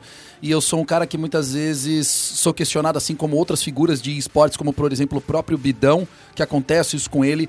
É, a gente costuma falar muito mais analiticamente, falar muito mais a coisa com um viés é, de fora, analisando friamente a situação, do que é, concordar com o que a, maior parte da audiência gosta ou do que quer ouvir. O nosso cenário latino-americano de Overwatch ele cresceu bem e nós tivemos uma, um início de solidificação da base. Né? Pensando no cenário como uma pirâmide, se a gente dividir em três partes, onde a gente tem o topo, o meio e a base. A Blizzard tem muito a característica de sempre começar solidificando muito bem a base dos seus jogos. O Hearthstone é um ótimo exemplo disso. Então, o Overwatch está começando a ter a sua base já solidificada. São muitas equipes jogando, eh, são muitas oportunidades, jogadores sem notoriedade nenhuma, totalmente desconhecidos, tendo a oportunidade de chegar em um cenário competitivo profissional que dá premiação em dólar. Então, essa base da pirâmide, para mim, me parece boa e me parece que vai continuar em desenvolvimento com a Open, com a Trials. No meio da pirâmide, nós temos também um crescimento um pouco menor, porque aí depende da habilidade do jogador latino-americano e principalmente do brasileiro. Então a gente tem um desenvolvimento porque ainda existem equipes brasileiras jogando em um bom nível, em alto nível. O topo da pirâmide é o que me preocupa. Porque no topo da pirâmide nós temos ali Low Key, agora Fury, nosso power ranking, a Fury subiu, e a X10. Esses times não tem com quem bater de frente na América Latina. Não tem como três times carregarem o topo da pirâmide de um cenário competitivo de um jogo. Eles precisam jogar com times mais fortes. E o problema de latência, como a gente conhece aqui na América do Sul, de comunicação com times mais fortes de fora, é um grande empecilho. Pelo menos até o momento que a gente não tem servidores globais que mitiguem isso. Agora, esse topo vai ficar estagnado. A base e o meio da pirâmide, para mim, continuam a todo vapor. A gente precisava, na minha opinião, achar uma solução para esses times do topo começarem a crescer, porque aí a gente vai começar a chegar em Copa do Mundo lá na BlizzCon e bater de frente com os Estados Unidos, bater de frente com Coreia, com China, com França, que são grandes seleções atualmente. Mas na Copa do Mundo, se não me engano, tá? Só pra. É que esse ano mudaram as regras, né? Esse ano a gente não tá garantido ainda pra Copa Sim. do Mundo, né? O, o Brasil, se ele quiser ir, a equipe brasileira tem que angariar fundos pra isso e tal. Essa agora é, é, é uma coisa assim. A Copa do Mundo realmente traria uma experiência internacional muito boa pra gente. Mas agora também a gente vai ter aí o, o, O dois primeiro ano do, do- dos showdowns, dos- né? vai ter o Isso. showdown, que também vai ser uma boa oportunidade pra isso, não? Sim, sim, vai ser uma boa oportunidade. Nós vamos jogar com, nós vamos jogar com equipes americanas, norte-americanas e europeias. Isso, Sim. são duas é, europeias e três norte-americanas, um total de seis equipes. Os Estados Unidos eles até definiram lá em divisões, né, conf- tipo conferências, Isso. conferência leste-oeste e tal pra para poder tem, tem muito jogador nos Estados Unidos, né? O- os caras É, nos Coreia, Estados, Estados Unidos. Estados é- Unidos, eles, eles é, é, é, praticamente sustentam o mercado de, de esporte do, do China do, também. Do Overwatch. China é, tá forte. Overwatch e Smash Bros, né? Porque, tipo assim, você fala desses dois Bros. jogos. É, é que Smash Bros é foda, cara. Tá? É, Dragon Ball Fighters tá crescendo, pô. É, mas só que Smash Bros é o jogo de luta mais vendido na história. É impressionante. É. Assim, eu acho que é o- o- os showdowns que foram implementados agora nessa temporada 2019 vão dar muita experiência e rodagem pros jogadores latino-americanos. Só que isso não vai acontecer agora.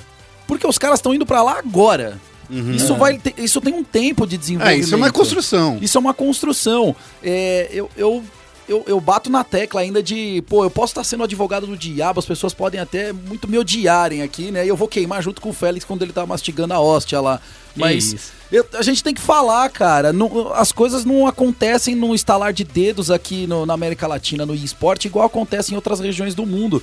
O, o latino, o, o latino-americano, o brasileiro, é muito emotivo. Seja pro bem, seja pro mal. Às vezes o cara sente a pressão e um cara que joga muito não consegue desenvolver bem um jogo. E aí a galera fica caçando bruxa na hora de, de, de apontar um erro que aconteceu. A gente tem um, um exemplo recente que aconteceu com a INTZ jogando MSI lá fora. O- Sabe? mas eu acho que assim, tem uma. Eu acho que, Eu acho que tem existe uma diferença bem grande. É, é isso que eu, tem uma diferença muito grande. Eu acho que é, essa galera da, da Low Key, diferente da INTZ, é, e aí eu acho que eu posso falar isso, diferente sim. A galera da Low Key, eles querem jogar lá fora pra se mostrarem melhores do que os jogadores das contenders, principalmente dos Estados Unidos, que muitas vezes são os times B da, de um time da Overwatch League. É, então acho que eles têm um motivo muito maior do que. Ou eles são mais motivados pra jogar do que a INTZ foi motivada pra jogar é, o, o Mid-Season Invitational. Então, por exemplo, a mentalidade dessa galera do que jogando o Atlantic Showdown é: mano, eu vou bater nesses caras, porque aí eu vou provar pros times da Overwatch League que eles podem me contratar. Porque esse era o objetivo de existir a Contenders, pra revelar novos talentos, não era? E, e agora a, a, a Blizzard vem olhando pra Contenders com mais carinho. Eu acho que o primeiro ano da Contenders foi basicamente pra mostrar um circuito amplo, mas dando muito peso pra Overwatch League. Então no primeiro ano tinha que se resolver a Overwatch League. Sim. Acho que agora a Overwatch League já está resolvida. Tá no Já trilho. nasceu resolvida, É, né? Mais ou menos, né? Eles tinham algumas questões ali em relação a números de times, né? Grande Ah. parte dos times eram mais norte-americanos e tal. Não era uma liga global ainda. Agora é uma liga americana e chinesa. Mas. é, é, mas eu, eu acho. Semi-europeia também. Ah, para É, está lá, não. vai, Ah. pô. Fica até sem Não, palavras. tudo bem. Então eu acho que agora eles estão olhando mais pra contenders. E o Atlantic Showdown, o Pacific Showdown e o Gauntlet é, são esforços que eles estão olhando. E se você olhar pro cenário do Overwatch hoje, é um cenário muito rico. Você tem os times das primeiras divisões, que é a Overwatch League. Aí você tem as contenders, que é onde a galera tá lutando pra ir pra Liga Mundial. Aí você tem as contenders se enfrentando, certo? E você também tem a Copa do Mundo. Agora, eu não sei se a Copa do Mundo vai acabar ou não vai acabar. Mas pra mim, a Copa do Mundo é um dos melhores torneios que existe também de esportes. Porque você sai daquela coisa só de clube e traz os caras pros países também. Então você tem ali mais ou menos três tipos de torneios de Overwatch hoje. Eu talvez eu fico pensando que a- a- talvez a Copa do Mundo poderia ser bianual, sabe? Tipo, duas vezes por ano, sabe? Pra tornar um negócio mais exclusivo. É, pra você criar uma expectativa melhor também. Duas vezes por ano ou uma vez a cada dois anos? Uma vez a cada dois ah, anos. tá, ok. É, então assim, é, então assim, ah, esse ano não tem, Aham. ano que vem tem. Entendi. E daí, o que, que, que acontece? Talvez até fomentar um, uma, um, um órgão, sei lá, alguém brasileiro, algum, alguma pessoa brasileira, pra falar assim, aí a gente vai formar a seleção brasileira e a gente vai treinar também como se fosse um time. Eu acho que esse é, o- é um passo que falta em qualquer esporte. Ter uma seleção daquele time que representa aquele país. É, eu acho que seria um, um passo bem interessante. Gosto dessa história da Copa do Mundo a cada dois anos. Torna a coisa um pouco mais exclusiva. É, você pode. Você pode se preparar melhor. São dois anos de preparação. Você pode. é, eu vou trazer mais uma vez um exemplo da vida real. Vamos lá, São Francisco Choque. São Francisco Choque tem dois times lá na Overwatch League. Metade desses jogadores vieram é, para ficar no banco. E são jogadores de, de, de equipes University. Como que a São Francisco Shock bateu de frente na fase 1 da Overwatch League contra a Vancouver Titans e agora tá aí, ó, Sim. no topo de novo, batendo de frente. É, o único né? time a terminar um stage sem perder um mapa, inclusive, né? Recorde de 24 mapas. É, 24 mapas vencendo seguidos. sem, sem perder. É Então, o recorde da, da, da liga toda na história. É, a liga é recente, né? Tudo bem, Mas eu acho que é um recorde que dificilmente vai ser batido. Porque perder um mapa, cara, não é tão complicado quanto parece, né? É... Eu falei 24, são 28 mapas, É. perdão. Então, assim, perder um mapa não é tão. não é, não é- não é uma coisa tão que... catastrófico. É, não é tão e não é uma coisa que também não possa acontecer, né? Até mesmo a própria Shanghai Dragons, na época que ela tava uma merda, né? Tava ruim. Ela ganhava um mapinha aqui, outra ali. Uma- mapinha ganhava aqui, outra mapinha ali. ali, né, mas não ganhava uma série. É, e o time de Xangai, né, quem diria, de um ano pro outro, é, quase dá água pro vinho, né? Classificou quase o primeiro stage, classificou quase o segundo stage também. Mas, já que a gente tá falando de, de Liga, La- né? Liga, Latam e tal, né, né, é, eu queria falar um pouco do alemão.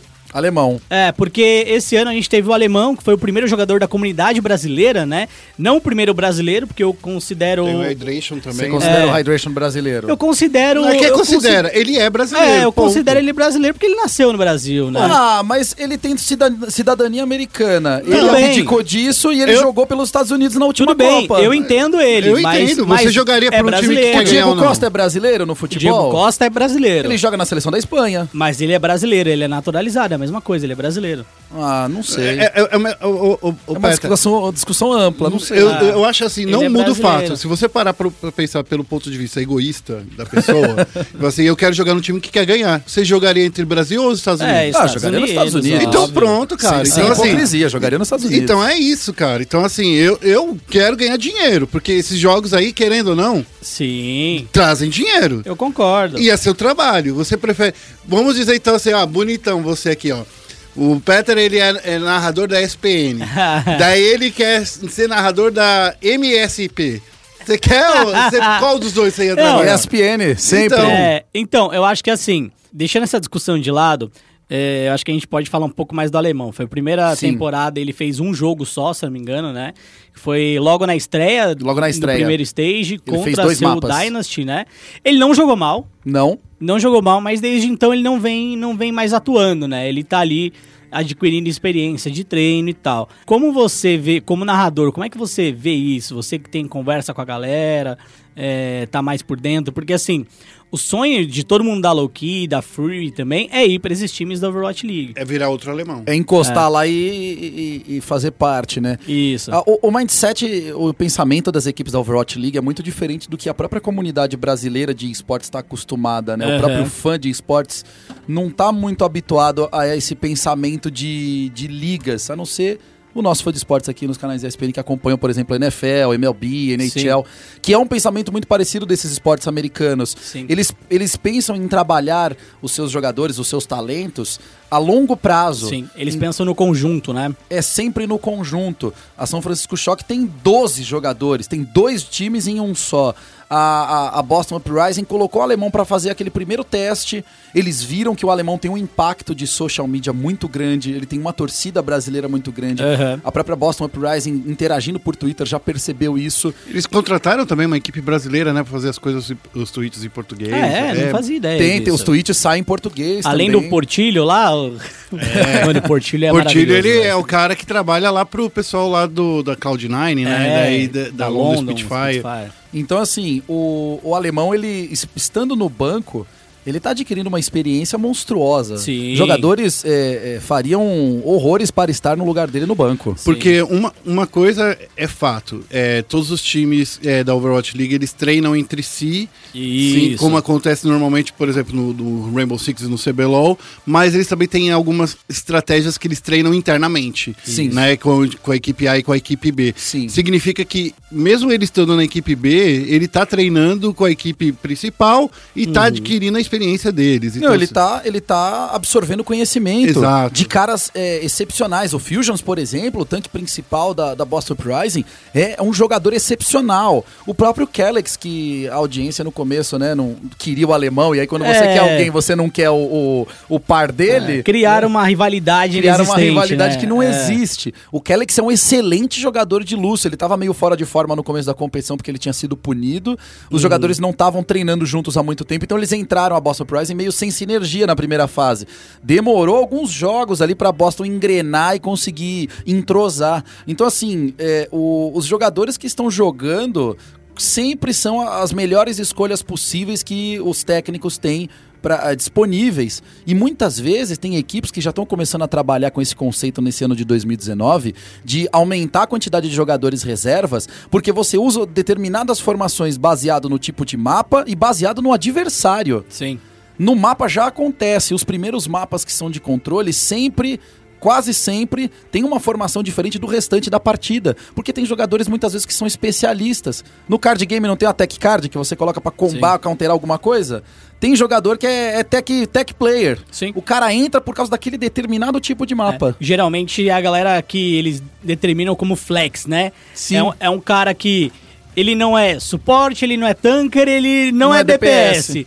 Ele, ele é especialista em quatro, cinco personagens diferentes e em determinadas situações ele entra só por causa daquele personagem. É, e por mais, como não tem ban de personagem, né? Por mais que você saiba que ele vai jogar é, com aquele personagem, ou executar tal coisa, aquele cara é muito bom com aquilo, né? Porque, diga-se passagem, tem que começar logo a acontecer no Overwatch, né? Então, eu é é um, é, a favor. é um, é um bom é um bom assunto, é um, É um bom assunto ótimo tratar. assunto. eu ainda acho É que ainda tem pouco. É, eu ainda acho que tem pouco personagem, tá? É, mas eu ainda acho que vai começar, por exemplo, a, a banir um de cada posição. Qual é o problema hoje do Overwatch? Eu vou, vou chamar de problema, mas não vejo como um problema assim. Empecilho. É, existem sete suportes, existem sete tankers e quase 20 DPS. Então a quantidade de E o meta, DPS. e o meta não hoje é em dia pra é, DPS. três É. tanques e dois suportes, né? E aí, então, aí a quanti... então é, assim, é 3-2-1 ou 3-3-3. É. No máximo um DPS. E é isso que quer dizer, a quantidade de DPS hoje ela é desproporcional. E o DPS não se encontra no meta. Então, se você der três, três bans, por exemplo, se fosse três bans pra banir pelo menos dois dentre esses 23, ou 20 e poucos, beleza. Mas são, seriam três bans, por exemplo, pra você banir de 14. Porque o DPS male male é jogado. A Zarya, que é tanker, É. tava sendo DPS. É. Então, antes de começar o ban, eles teriam que de fato tentar trazer de volta DPS. Claro que tem alguns DPS que sempre vão estar dependendo do mapa. Por exemplo, Farah, que é um personagem muito bom.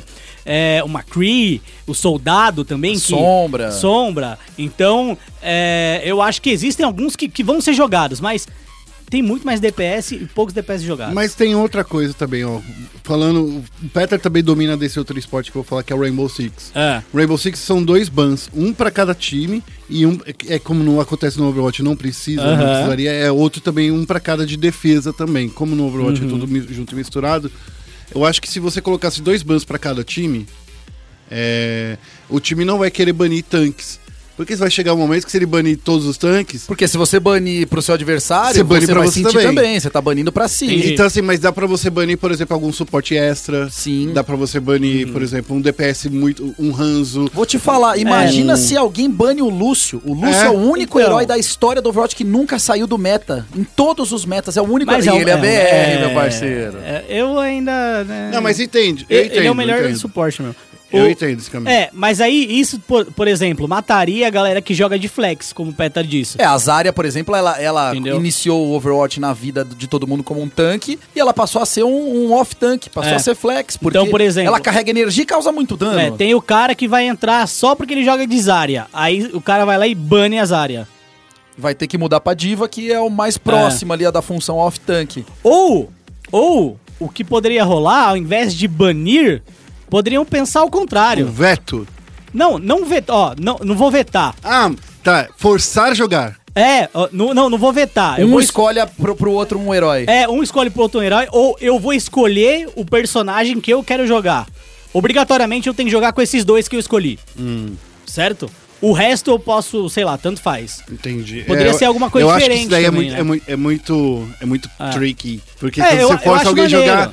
Quando você jo- força alguém a jogar, por exemplo, ah, vou jogar, vou forçar você a jogar, sei lá, de.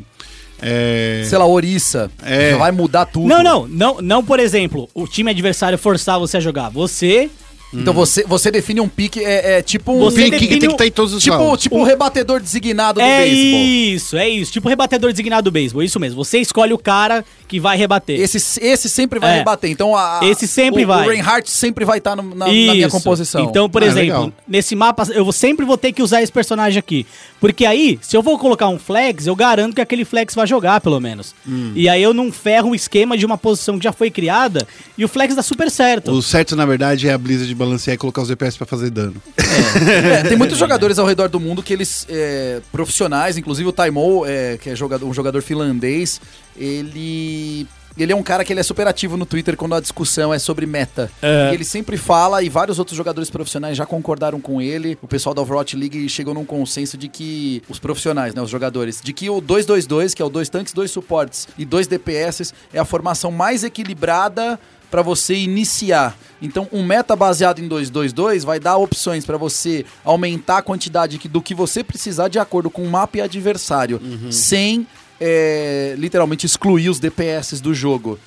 Eu concordo. Pra mim, quando a gente tinha o meta 2-2-2, era incrível. Era legal. Era muito legal, porque a diversidade de, de formações, de composições que apareciam era absurda. Sim. Dependendo se o cara pegasse um tanque que tinha cura como o Roadhog do outro lado, você precisava de mais dano. Então você precisaria de um dano direto, um dano cruzado. É, você precisaria de um você precisaria de um Hanzo, você precisaria uma Widowmaker. É, até, até mesmo o, o, o Torbjorn, que a gente não vê e nunca, né? A gente só vê quando chega num ponto de desespero máximo, né? Então, Então, pra dar assim, aquela zoadinha.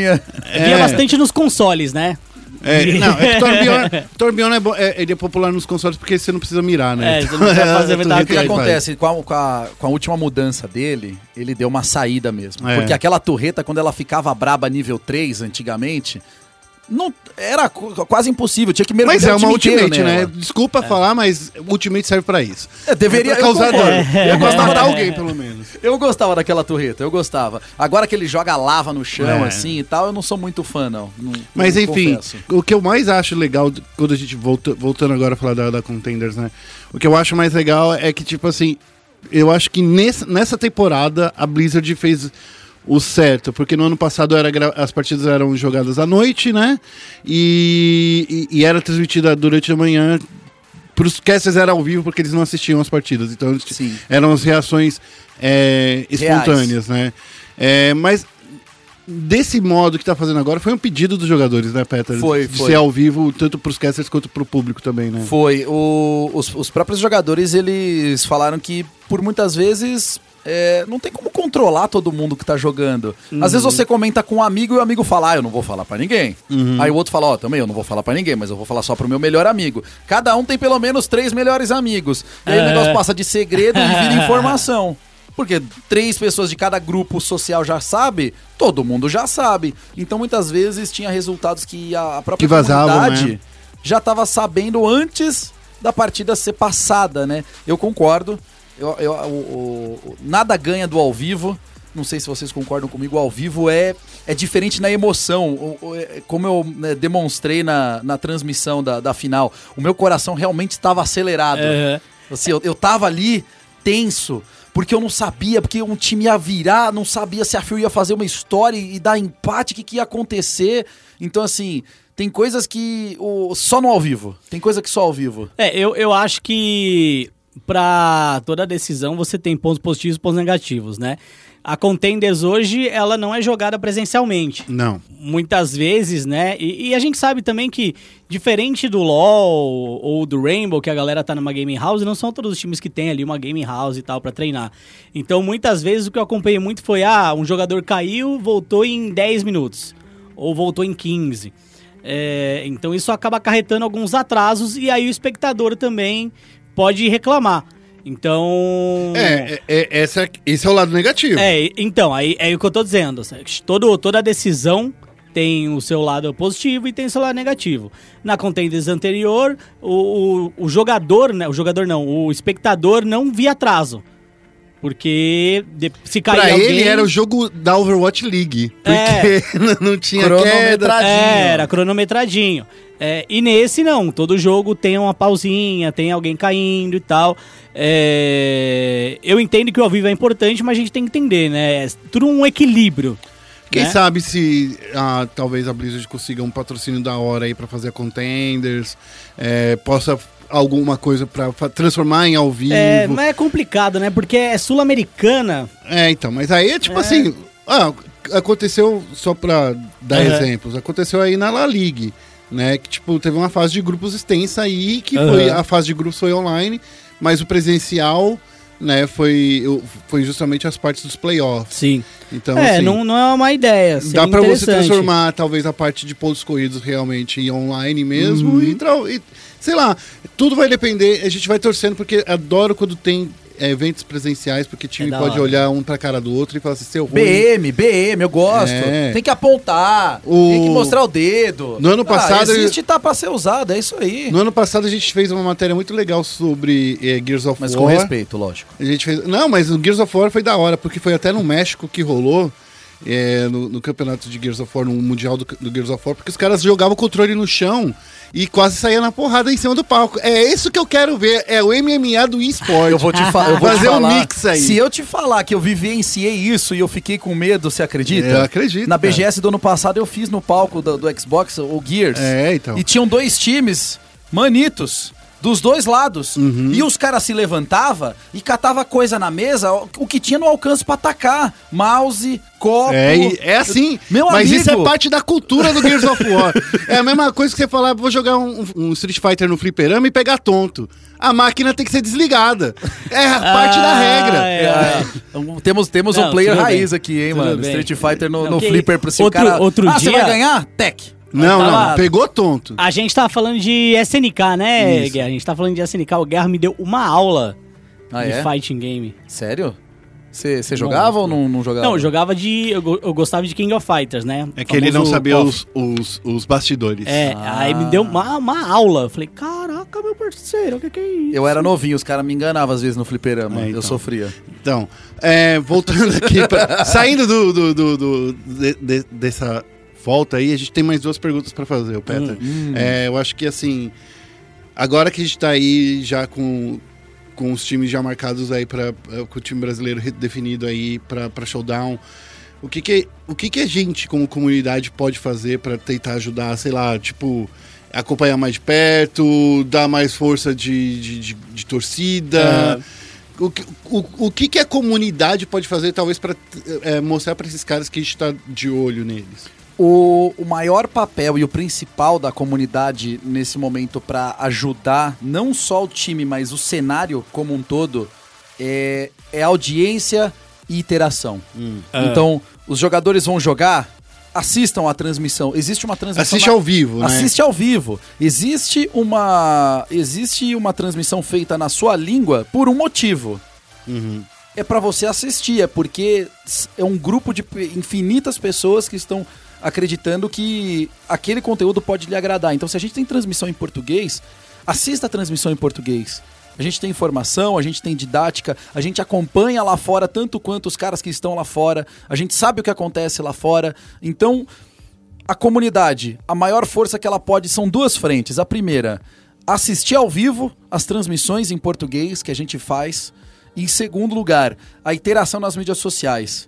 É, pode parecer um pouco repetitivo a interação em mídia social, mas muita gente acha que fala, ah, não vou mandar minha. Será que a minha mensagem É. vai fazer diferença? Faz, faz. Faz muita diferença. Imagina, sei lá, as 5 mil pessoas que assistem uma transmissão, cada um mandando uma mensagem. São 5 mil tweets, meu irmão. É, a- agora, eu, eu, vou, eu vou dizer sobre eu, né? Eu sou mau caráter. Você assiste e fica quieto, que nem eu. Eu sou mau caráter. Não, não, não só isso. Você assiste com o chat minimizado. Também. Mas é. Eu, eu tenho jogos que eu gosto mais de escutar a narração em português e jogos que eu gosto mais de escutar a narração em inglês.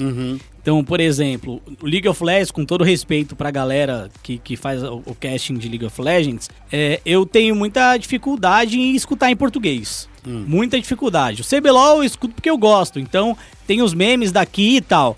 Mas quando vai pra um torneio internacional, por exemplo, no CBLOL, no CBLOL não, no, como é o MSI, por exemplo, eu dificilmente escuto a transmissão nacional. Eu dificilmente escuto a transmissão nacional. É, o CBLOL eu escuto a temporada inteira, né? É, não vou falar que sou obrigado a isso, mas eu escuto. É, mas mas é, o internacional, não. Eu escutei agora por causa do Tricast. Hum, Porque Tricast, eu acho que o Melão e o GSTV fazem um trabalho adicional adicionam muito bem, bem né? legal. Porque o que eu mais gosto na transmissão gringa do LoL é a quantidade de informação, densidade que eles passam do jogo. E o que eu mais gosto da Contenders Brasil, ou, é, SA, é isso. É, então, A profundidade que os narradores seja com a Ana, com o Tonelo, Com o Peter. com o Petar, com o, o V7. O Demo e o Neves. O Demo, Neves também. A gente já tem uma equipe de, de, dubla, de dublagem, de narração. Tem, é. Já é gigante. Então acho que eles Somos passam. em seis, né? É, eles, pa- eles passam uma informação que é, é, é- vai além do play by play. Além do que você está vendo na tela, É, né? então eu gosto muito disso. É, não tô falando que a galera do, do CBLOL não faça. Fazem também. Mas eu gosto mais é, de escutar Frostgreen, por exemplo, e tal. Uhum. E no Overwatch League, eu não gosto da narração em inglês.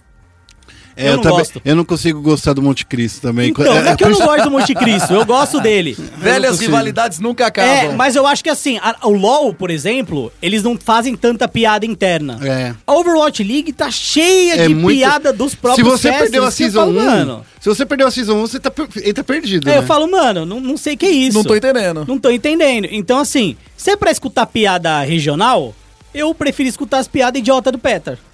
É Entendeu? verdade. Que, que elas são bem idiotas, Ah, mas elas é, são pelo inteligíveis. menos- É, Pelo menos a piadas dá idiota risada. Entendeu? Mas no Tricast no LoL eu tenho escutado bastante. É, tá. Nossa, eu amo o Tricast do LoL.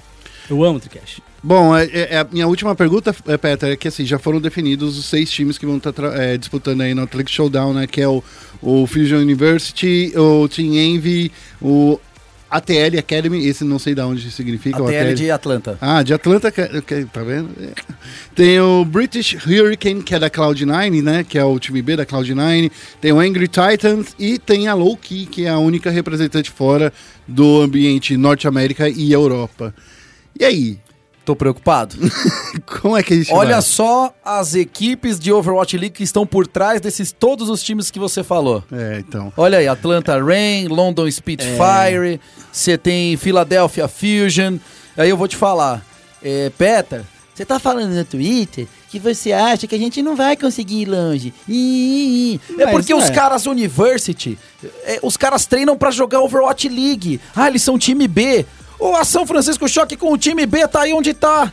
É, Às vezes joga É. metade, às vezes joga outra metade. Mas sabe uma coisa que eu acho? Eu concordo com você. Mas eu quero que a gente ganhe pelo menos uma É. pra gente continuar com a vaga Latam. É. Isso eu acho que é, vai tranquilo. A gente, pelo É. menos uma Mas- partida a gente ganha. Mas você acha que deveria existir essa disputa pela vaga na TAM? Eu Acho acho que ela que deveria. Eu acho que ela deveria ser uma vaga fixa. eu também acho. Mas não é Vaga fixa? Não, Não. É uma vaga disputada. Se a gente não ganhar pelo menos uma partida, Hum. na próxima, próximo Atlantic Showdown, a gente não tem vaga garantida. A gente não participa. Tá, e quem participa então do Latam? pode participar do Latam ninguém. Ninguém. Aí vai cinco Outra times? região. Não, daí, vai, daí adiciona um, aqui nesse ano são duas é, da, da Europa e três dos Estados Unidos, né? Aí Da- vai três Europa. Daí vai três da Europa. Três Europa. Ah, toma no... Entendeu? Não, não, isso é errado, é errado. Eu Eu também- acho errado. Pra eu mim, a acho devia errado. ser Não, fixa. é, devia Eu acho errado, mas fixa. assim, é o que eles querem falar que é pra a, a, Manter a ativar competitividade. competitividade. Meritocracia. É, então. Não, eu E acho a que nossa- devia... Ah, gente. E a Até nossa- porque tem a diferença, o gap entre regiões é grande. A Europa também não é, né? Lá grande é a região com Overwatch, é, não. é, eu concordo, concordo. Né? A, a Europa é bem mais ou Mano, menos. mas a parada ali. é o seguinte, ah, tanto que o Brasil, ano passado, na Copa do Mundo, ganhou da Dinamarca, né? Isso. Foi Dinamarca e quem? Foi da Dinamarca e da Suíça Da Suíça? também. Eu sei que foi Dinamarca. É, Suíça, tem- a Suíça é a, é a cruzinha branca dentro da bandeira vermelha. Cruzinha branca É. dentro da bandeira vermelha, é isso? É. Isso aí. Então, ganhou. Então, eu também acho que ganha, mas eu acho um- uma outra coisa também. Esses, esses, essa galera aí é, da Low Key, eu acho que vai com mais sangue no zóio do que a galera da Academy da, da Overwatch League. Você sabe? acha que vai com mais, Eu acho. mais sangue nos olhos do que a, que a Hurricane? Acho que vai, o pessoal sabe da, por quê? Eu acho que vai, sabe por quê? Porque pra eles é como se valesse a vida deles. Entendi. Concordo. Uma, um, um jogo, um jogo em que ele consiga dar ataca no maluco que é No reserva... time B da do- Philadelphia É, Fusion.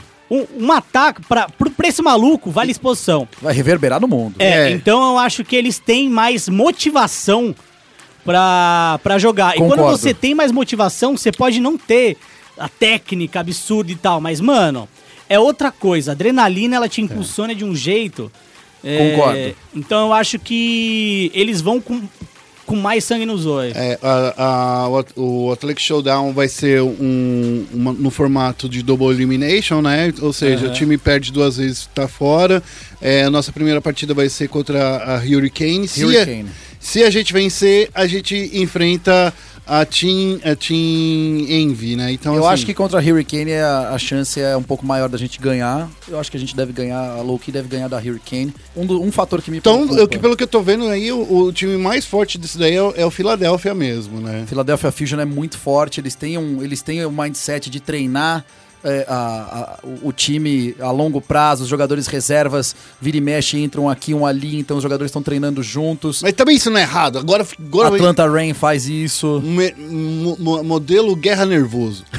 Por que que, tipo, se o time não é da Contenders, ele, se ele jogou com uh, Overwatch League, não pode mais jogar na Contenders. É, mas ele não. é- É. o- Se, é. se, se pôs um pé dentro do, do, do Blizzard Arena ali, tá desclassificado. Vou, dar um, vou, vou trazer um exemplo pra realidade do brasileiro. É. O cara que é novo, o cara tem 17 anos, ele estreia no profissional do time dele de futebol. Ele não pode depois jogar o- a, a copinha no, no ano seguinte? Ele ainda tá dentro do limite. No ano seguinte, Isso tudo bem. Não, isso aconteceu Mas no no mesmo Super ano. Mas no O- mesmo o Oliver ano. de Tsubasa, ele, ele Ah. entra jogando no time A da Catalunha, entendeu? Aí depois ele é rebaixado pro time B da Catalunha e ele volta pro time A da Catalunha. Então, assim, é Mas, uma mas, inspiração do Super mas Campeões pensando aí, né? que na Overwatch League você pode ter uma penca de jogadores, a quantidade É. infinita, talvez seja bom pra limitar. O problema é que assim. Senão você- o time fica com 24 jogadores. E são seis vagas só, saca? Tudo, tudo bem, você É. pode ter 12. É. Mas daí você tem os 12 seus que são inscritos. Daí você ainda pega o seu time Academy e também coloca como inscrito. Eu, acho que isso às vezes. Pode, É, aí é, vira- pode- pe- pesa a favor da Overwatch League, mas aí pesa contra a Contender. É, né? exato. É, você, verdade. você põe mais, mais peso pra um lado É, do que mas pro aí outro. se, Mas se você vai, ah, eu quero vender o Atlantic Showdown, comercializar o negócio, botar uma grana, Aí você gosta. aí você vai falar, Ah, pô, tem vou jogador da pesar pro League. Contenders. Claro que não. Eu vou querer pesar, ó, ó, tá, o galera do Overwatch galera da Overwatch League, É, exposição da Overwatch League aí e tal. Então as nossas chances são baixas. Mas você acha que pelo menos São um joguinho baixas. que a não, gente, a gente pode ganha, levar? tranquila. Um, pelo menos um jogo tranquilaço, a gente ganha, nossa vaga fica. É colocando Tá, mas as aí- expectativas no lugar certo. velho. Aí ganhou um, mas ganhou um jogo. Vamos É. lá, ganhou um jogo. Hum. Aquele time que não ganhou nada. O time, um time não vai ganhar nada. Hum. Ou não? Não, não, que são, são duas. É, dupla eliminação. Dupla eliminação, né? Você tem que perder duas, na tem que verdade. perder duas e então, aí mas, GG. É, mas vamos supor, você perde o primeiro jogo. É. Você- Você vai pro, pra Losers Bracket. Você vai pra loser bracket. Isso. Aí você perde o segundo jogo. Um time vai ficar com zero vitórias. Ah, um, provavelmente sim. Sim, sim. Certo? Ah, Exato. Aí, vamos supor que não seja a low key, não seja Sul América. Ah. Seja um time norte-americano. Seja o norte-americano. A outra vaga vai pra quem? Pra região que venceu?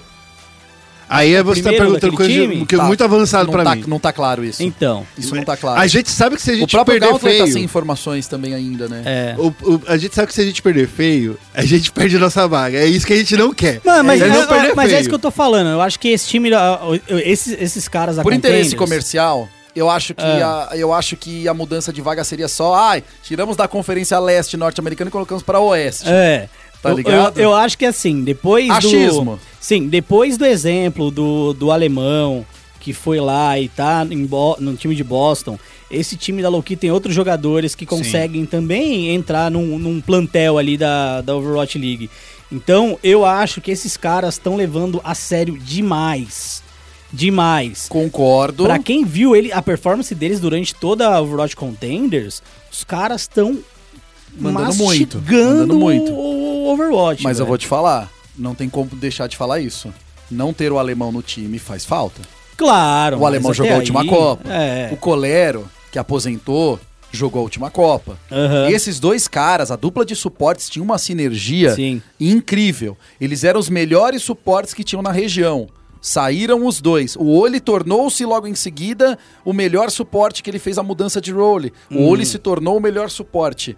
E agora nós temos, se você quer saber pra mim, a dupla de suporte da seleção brasileira pra mim tem que ser o Win98 e Oli. A Win98 pra mim hoje é a melhor que Mercy da seleção brasileira, o alemão é ainda brasileiro, ele pode jogar na seleção? Ele pode jogar na seleção, mas... não, eu- ele pode, mas É. você A tem questão é que a que tem uma seleção- característica diferente. É, a- o olho às vezes pode fazer um flex, entendeu? Às vezes precisa fazer uma fara de emergência. Tudo bem, mas não dá uma pra sombra. né? Não, não dá, jamais. Jamais. Alemão tem, tem cadeira cativa lá. Joga É, muito. o alemão é o Neymar da... A gente não tem o Colero, né? Neymar não. Só que, o- só que no caso Ele o alemão fica em aposentou. pé. Não, não que o Neymar, mas o dele não, não é o Neymar. É, não, é que, assim, você não vai ver uma seleção enquanto o Neymar estiver jogando nativa sem o Neymar. Não, tudo bem, é que o Neymar é um dos E- melhores jogadores de futebol do mundo. O alemão não é um dos melhores jogadores Não, de mas futebol é que eu do tô mundo. falando assim, mas é, é o melhor Pelo- jogador brasileiro, Pela entendeu? cadeira cativa. Não, para. Tá, é a mesma coisa que eu vou criticar quando o BRTT falou que ele era o Cristiano Ronaldo. Não é o Cristiano Ronaldo. Não, que eu tô Melhor fazendo a comparação que é um cara que é muito bom, é o melhor do Brasil A comparação naquilo. tá errada, Guerra. É o melhor Não, que... Guerra quis falar que a cadeira Não. do, do alemão eu tá não garantida. quero saber. Então eu tá. não quero saber. Já que você não Ah, quer saber, vamos encerrar esse programa aqui, Félix. bom. É... Então vamos. Peter, muito obrigado aí por ter Nossa, isso é participado. um castigo? É o castigo. Ó, tá vendo? É assim. Toma-lhe essa cortada. Nossa. É, tomei aqui. É, Peter, como é que as pessoas te encontram aí nas redes sociais? Redes sociais, tô quase batendo 10 mil no Instagram lá, hein, ó. Ó, se você segue o Peter e não me segue, isso. eu vou falar que eu não chamo mais o Peter aqui no programa. Aí, aí você tem que seguir o Guerra, então. Qual que é o seu Instagram, Guerra, pra galera te seguir? Rodrigo War. Então, ó, Rodrigo War. Você, Rodrigo War, segue arroba Rodrigo War no Insta. Se ele não colocar um stories... Vou colocar o stories lá. É, vou tirar uma foto aqui, terminando de garoto, vou tirar uma Tá foto, vou bom. colocar lá. Sigam o Guerra, Se o mago do esporte nacional. Ninguém viu tanta coisa quanto este homem. Não, já teve gente que já viu mais coisas assim na esporte. Mas aí já morreu ou tá vivo? É, não sei. pra mim, eu quero tá que vivão? tenha amor. Olha, olha as pragas. Você É. tá aqui, ó, na ESPN. Eu aí, tô ó, nervoso. arrebentando. Eu sou o Guerra, eu sou o Evil Guerra. Você é o Rodrigo War. Obrigado mesmo, faça, Peter. faça War, não faça amor. A gente vai chamar você mais vezes aqui pra falar de outros torneios aí, principalmente antes do Atlantic Showdown, e a gente vai ver isso. Ansiosíssimo. Polinarrador. An- Antes não, né? Antes não, né? Vamos esperar passar o Atlantic Showdown, né? que, que daí, que senão fica daqui daqui duas semanas vai estar aí de novo. É, tô pensando. Tô aqui. aqui toda semana, né? Tá aqui todo Me- Me dia. acha no corredor Bom. passando aí, você fala, vem aqui. Vamos lá, Félix, vai. passa os recadinhos aí. Arroba É. Petarnet TV, Félix, me segue no Instagram. Quando chegar Puta, 10 mano. mil, ó. Quando chegar 10 mil, Cara, libera o arrasta eu, pra eu sou cima. velho, eu sou velho. Tá na hora de eu se tornar Instagram, velho. Instagram, rede social do momento. Eu não uso Instagram, velho. É, recadinhos aí, eu acho que já dei recado antes quando a gente começou a falar com o Petar, né, sobre a transmissão da, da Overwatch Containers que a gente fez aqui nos canais ESPN. Você pode acompanhar é, as quartas, as semis e a grande final também lá no Watch ESPN, se você for assinante ESPN. Nessa semana ainda tá rolando na, na, na, no ESPN Extra a transmissão. da final, sexta-feira. Até sexta, isso mesmo. E vai passar na ESPN Extra, na ESPN 2 e na ESPN também, canal dos esportes americanos. Então você escolhe aí, cara. Então, Chegamos com tudo. É, então dá pra, dá pra pessoa ver. E é isso, estamos aí na área, novidades em breve. Vocês vão ser informados aí durante as próximas semanas. É, Gente, vocês precisavam ver a cara que o Peter tá fazendo aqui. é o Peter é um doente mental, velho. Não sei porque É por isso que eu fui a contratado. pessoa bate na porta pedindo um prato de comida, a gente dá emprego, o cara. É, foi com velho. aquela coisa de ensinar a pescar, né? É, é tá Se vendo? ferrou. Tá errado. Bom, é, redes sociais da ESPN, arroba ESPN Esportes BR, certo? Tui- Tuitinho, No tuitinho. lá. Twitter, a gente já passou de 50 mil. Isso. Então, muito obrigado a todo mundo aí que acompanha a gente, que interage com a gente. Eu acho que é bem legal quando a gente tem, primeiro, pontos de vista diferentes. Quando as pessoas fazem comentários construtivos. Uhum. É, eu acho que é bem legal. Quando as pessoas corrigem a gente, eu também gosto bastante, Uhum. porque é sinal de que tem alguém atento ali As no que a pessoas gente estão tá lendo. falando. Então é bem legal, as pessoas estão lendo, ouvindo, então é muito bom. É, E paz, paz, paz na terra, Paz gente. na terra. Paz na terra. É isso Faça aí. amor, Paz na não terra. faça guerra. Paz na terra, faça guerra. As É- honras, por favor. É isso aí, eu queria lembrar também de todo mundo pra seguir a, a gente, é, pra compartilhar esse episódio, né? Se Sim, você gostou claro. tal.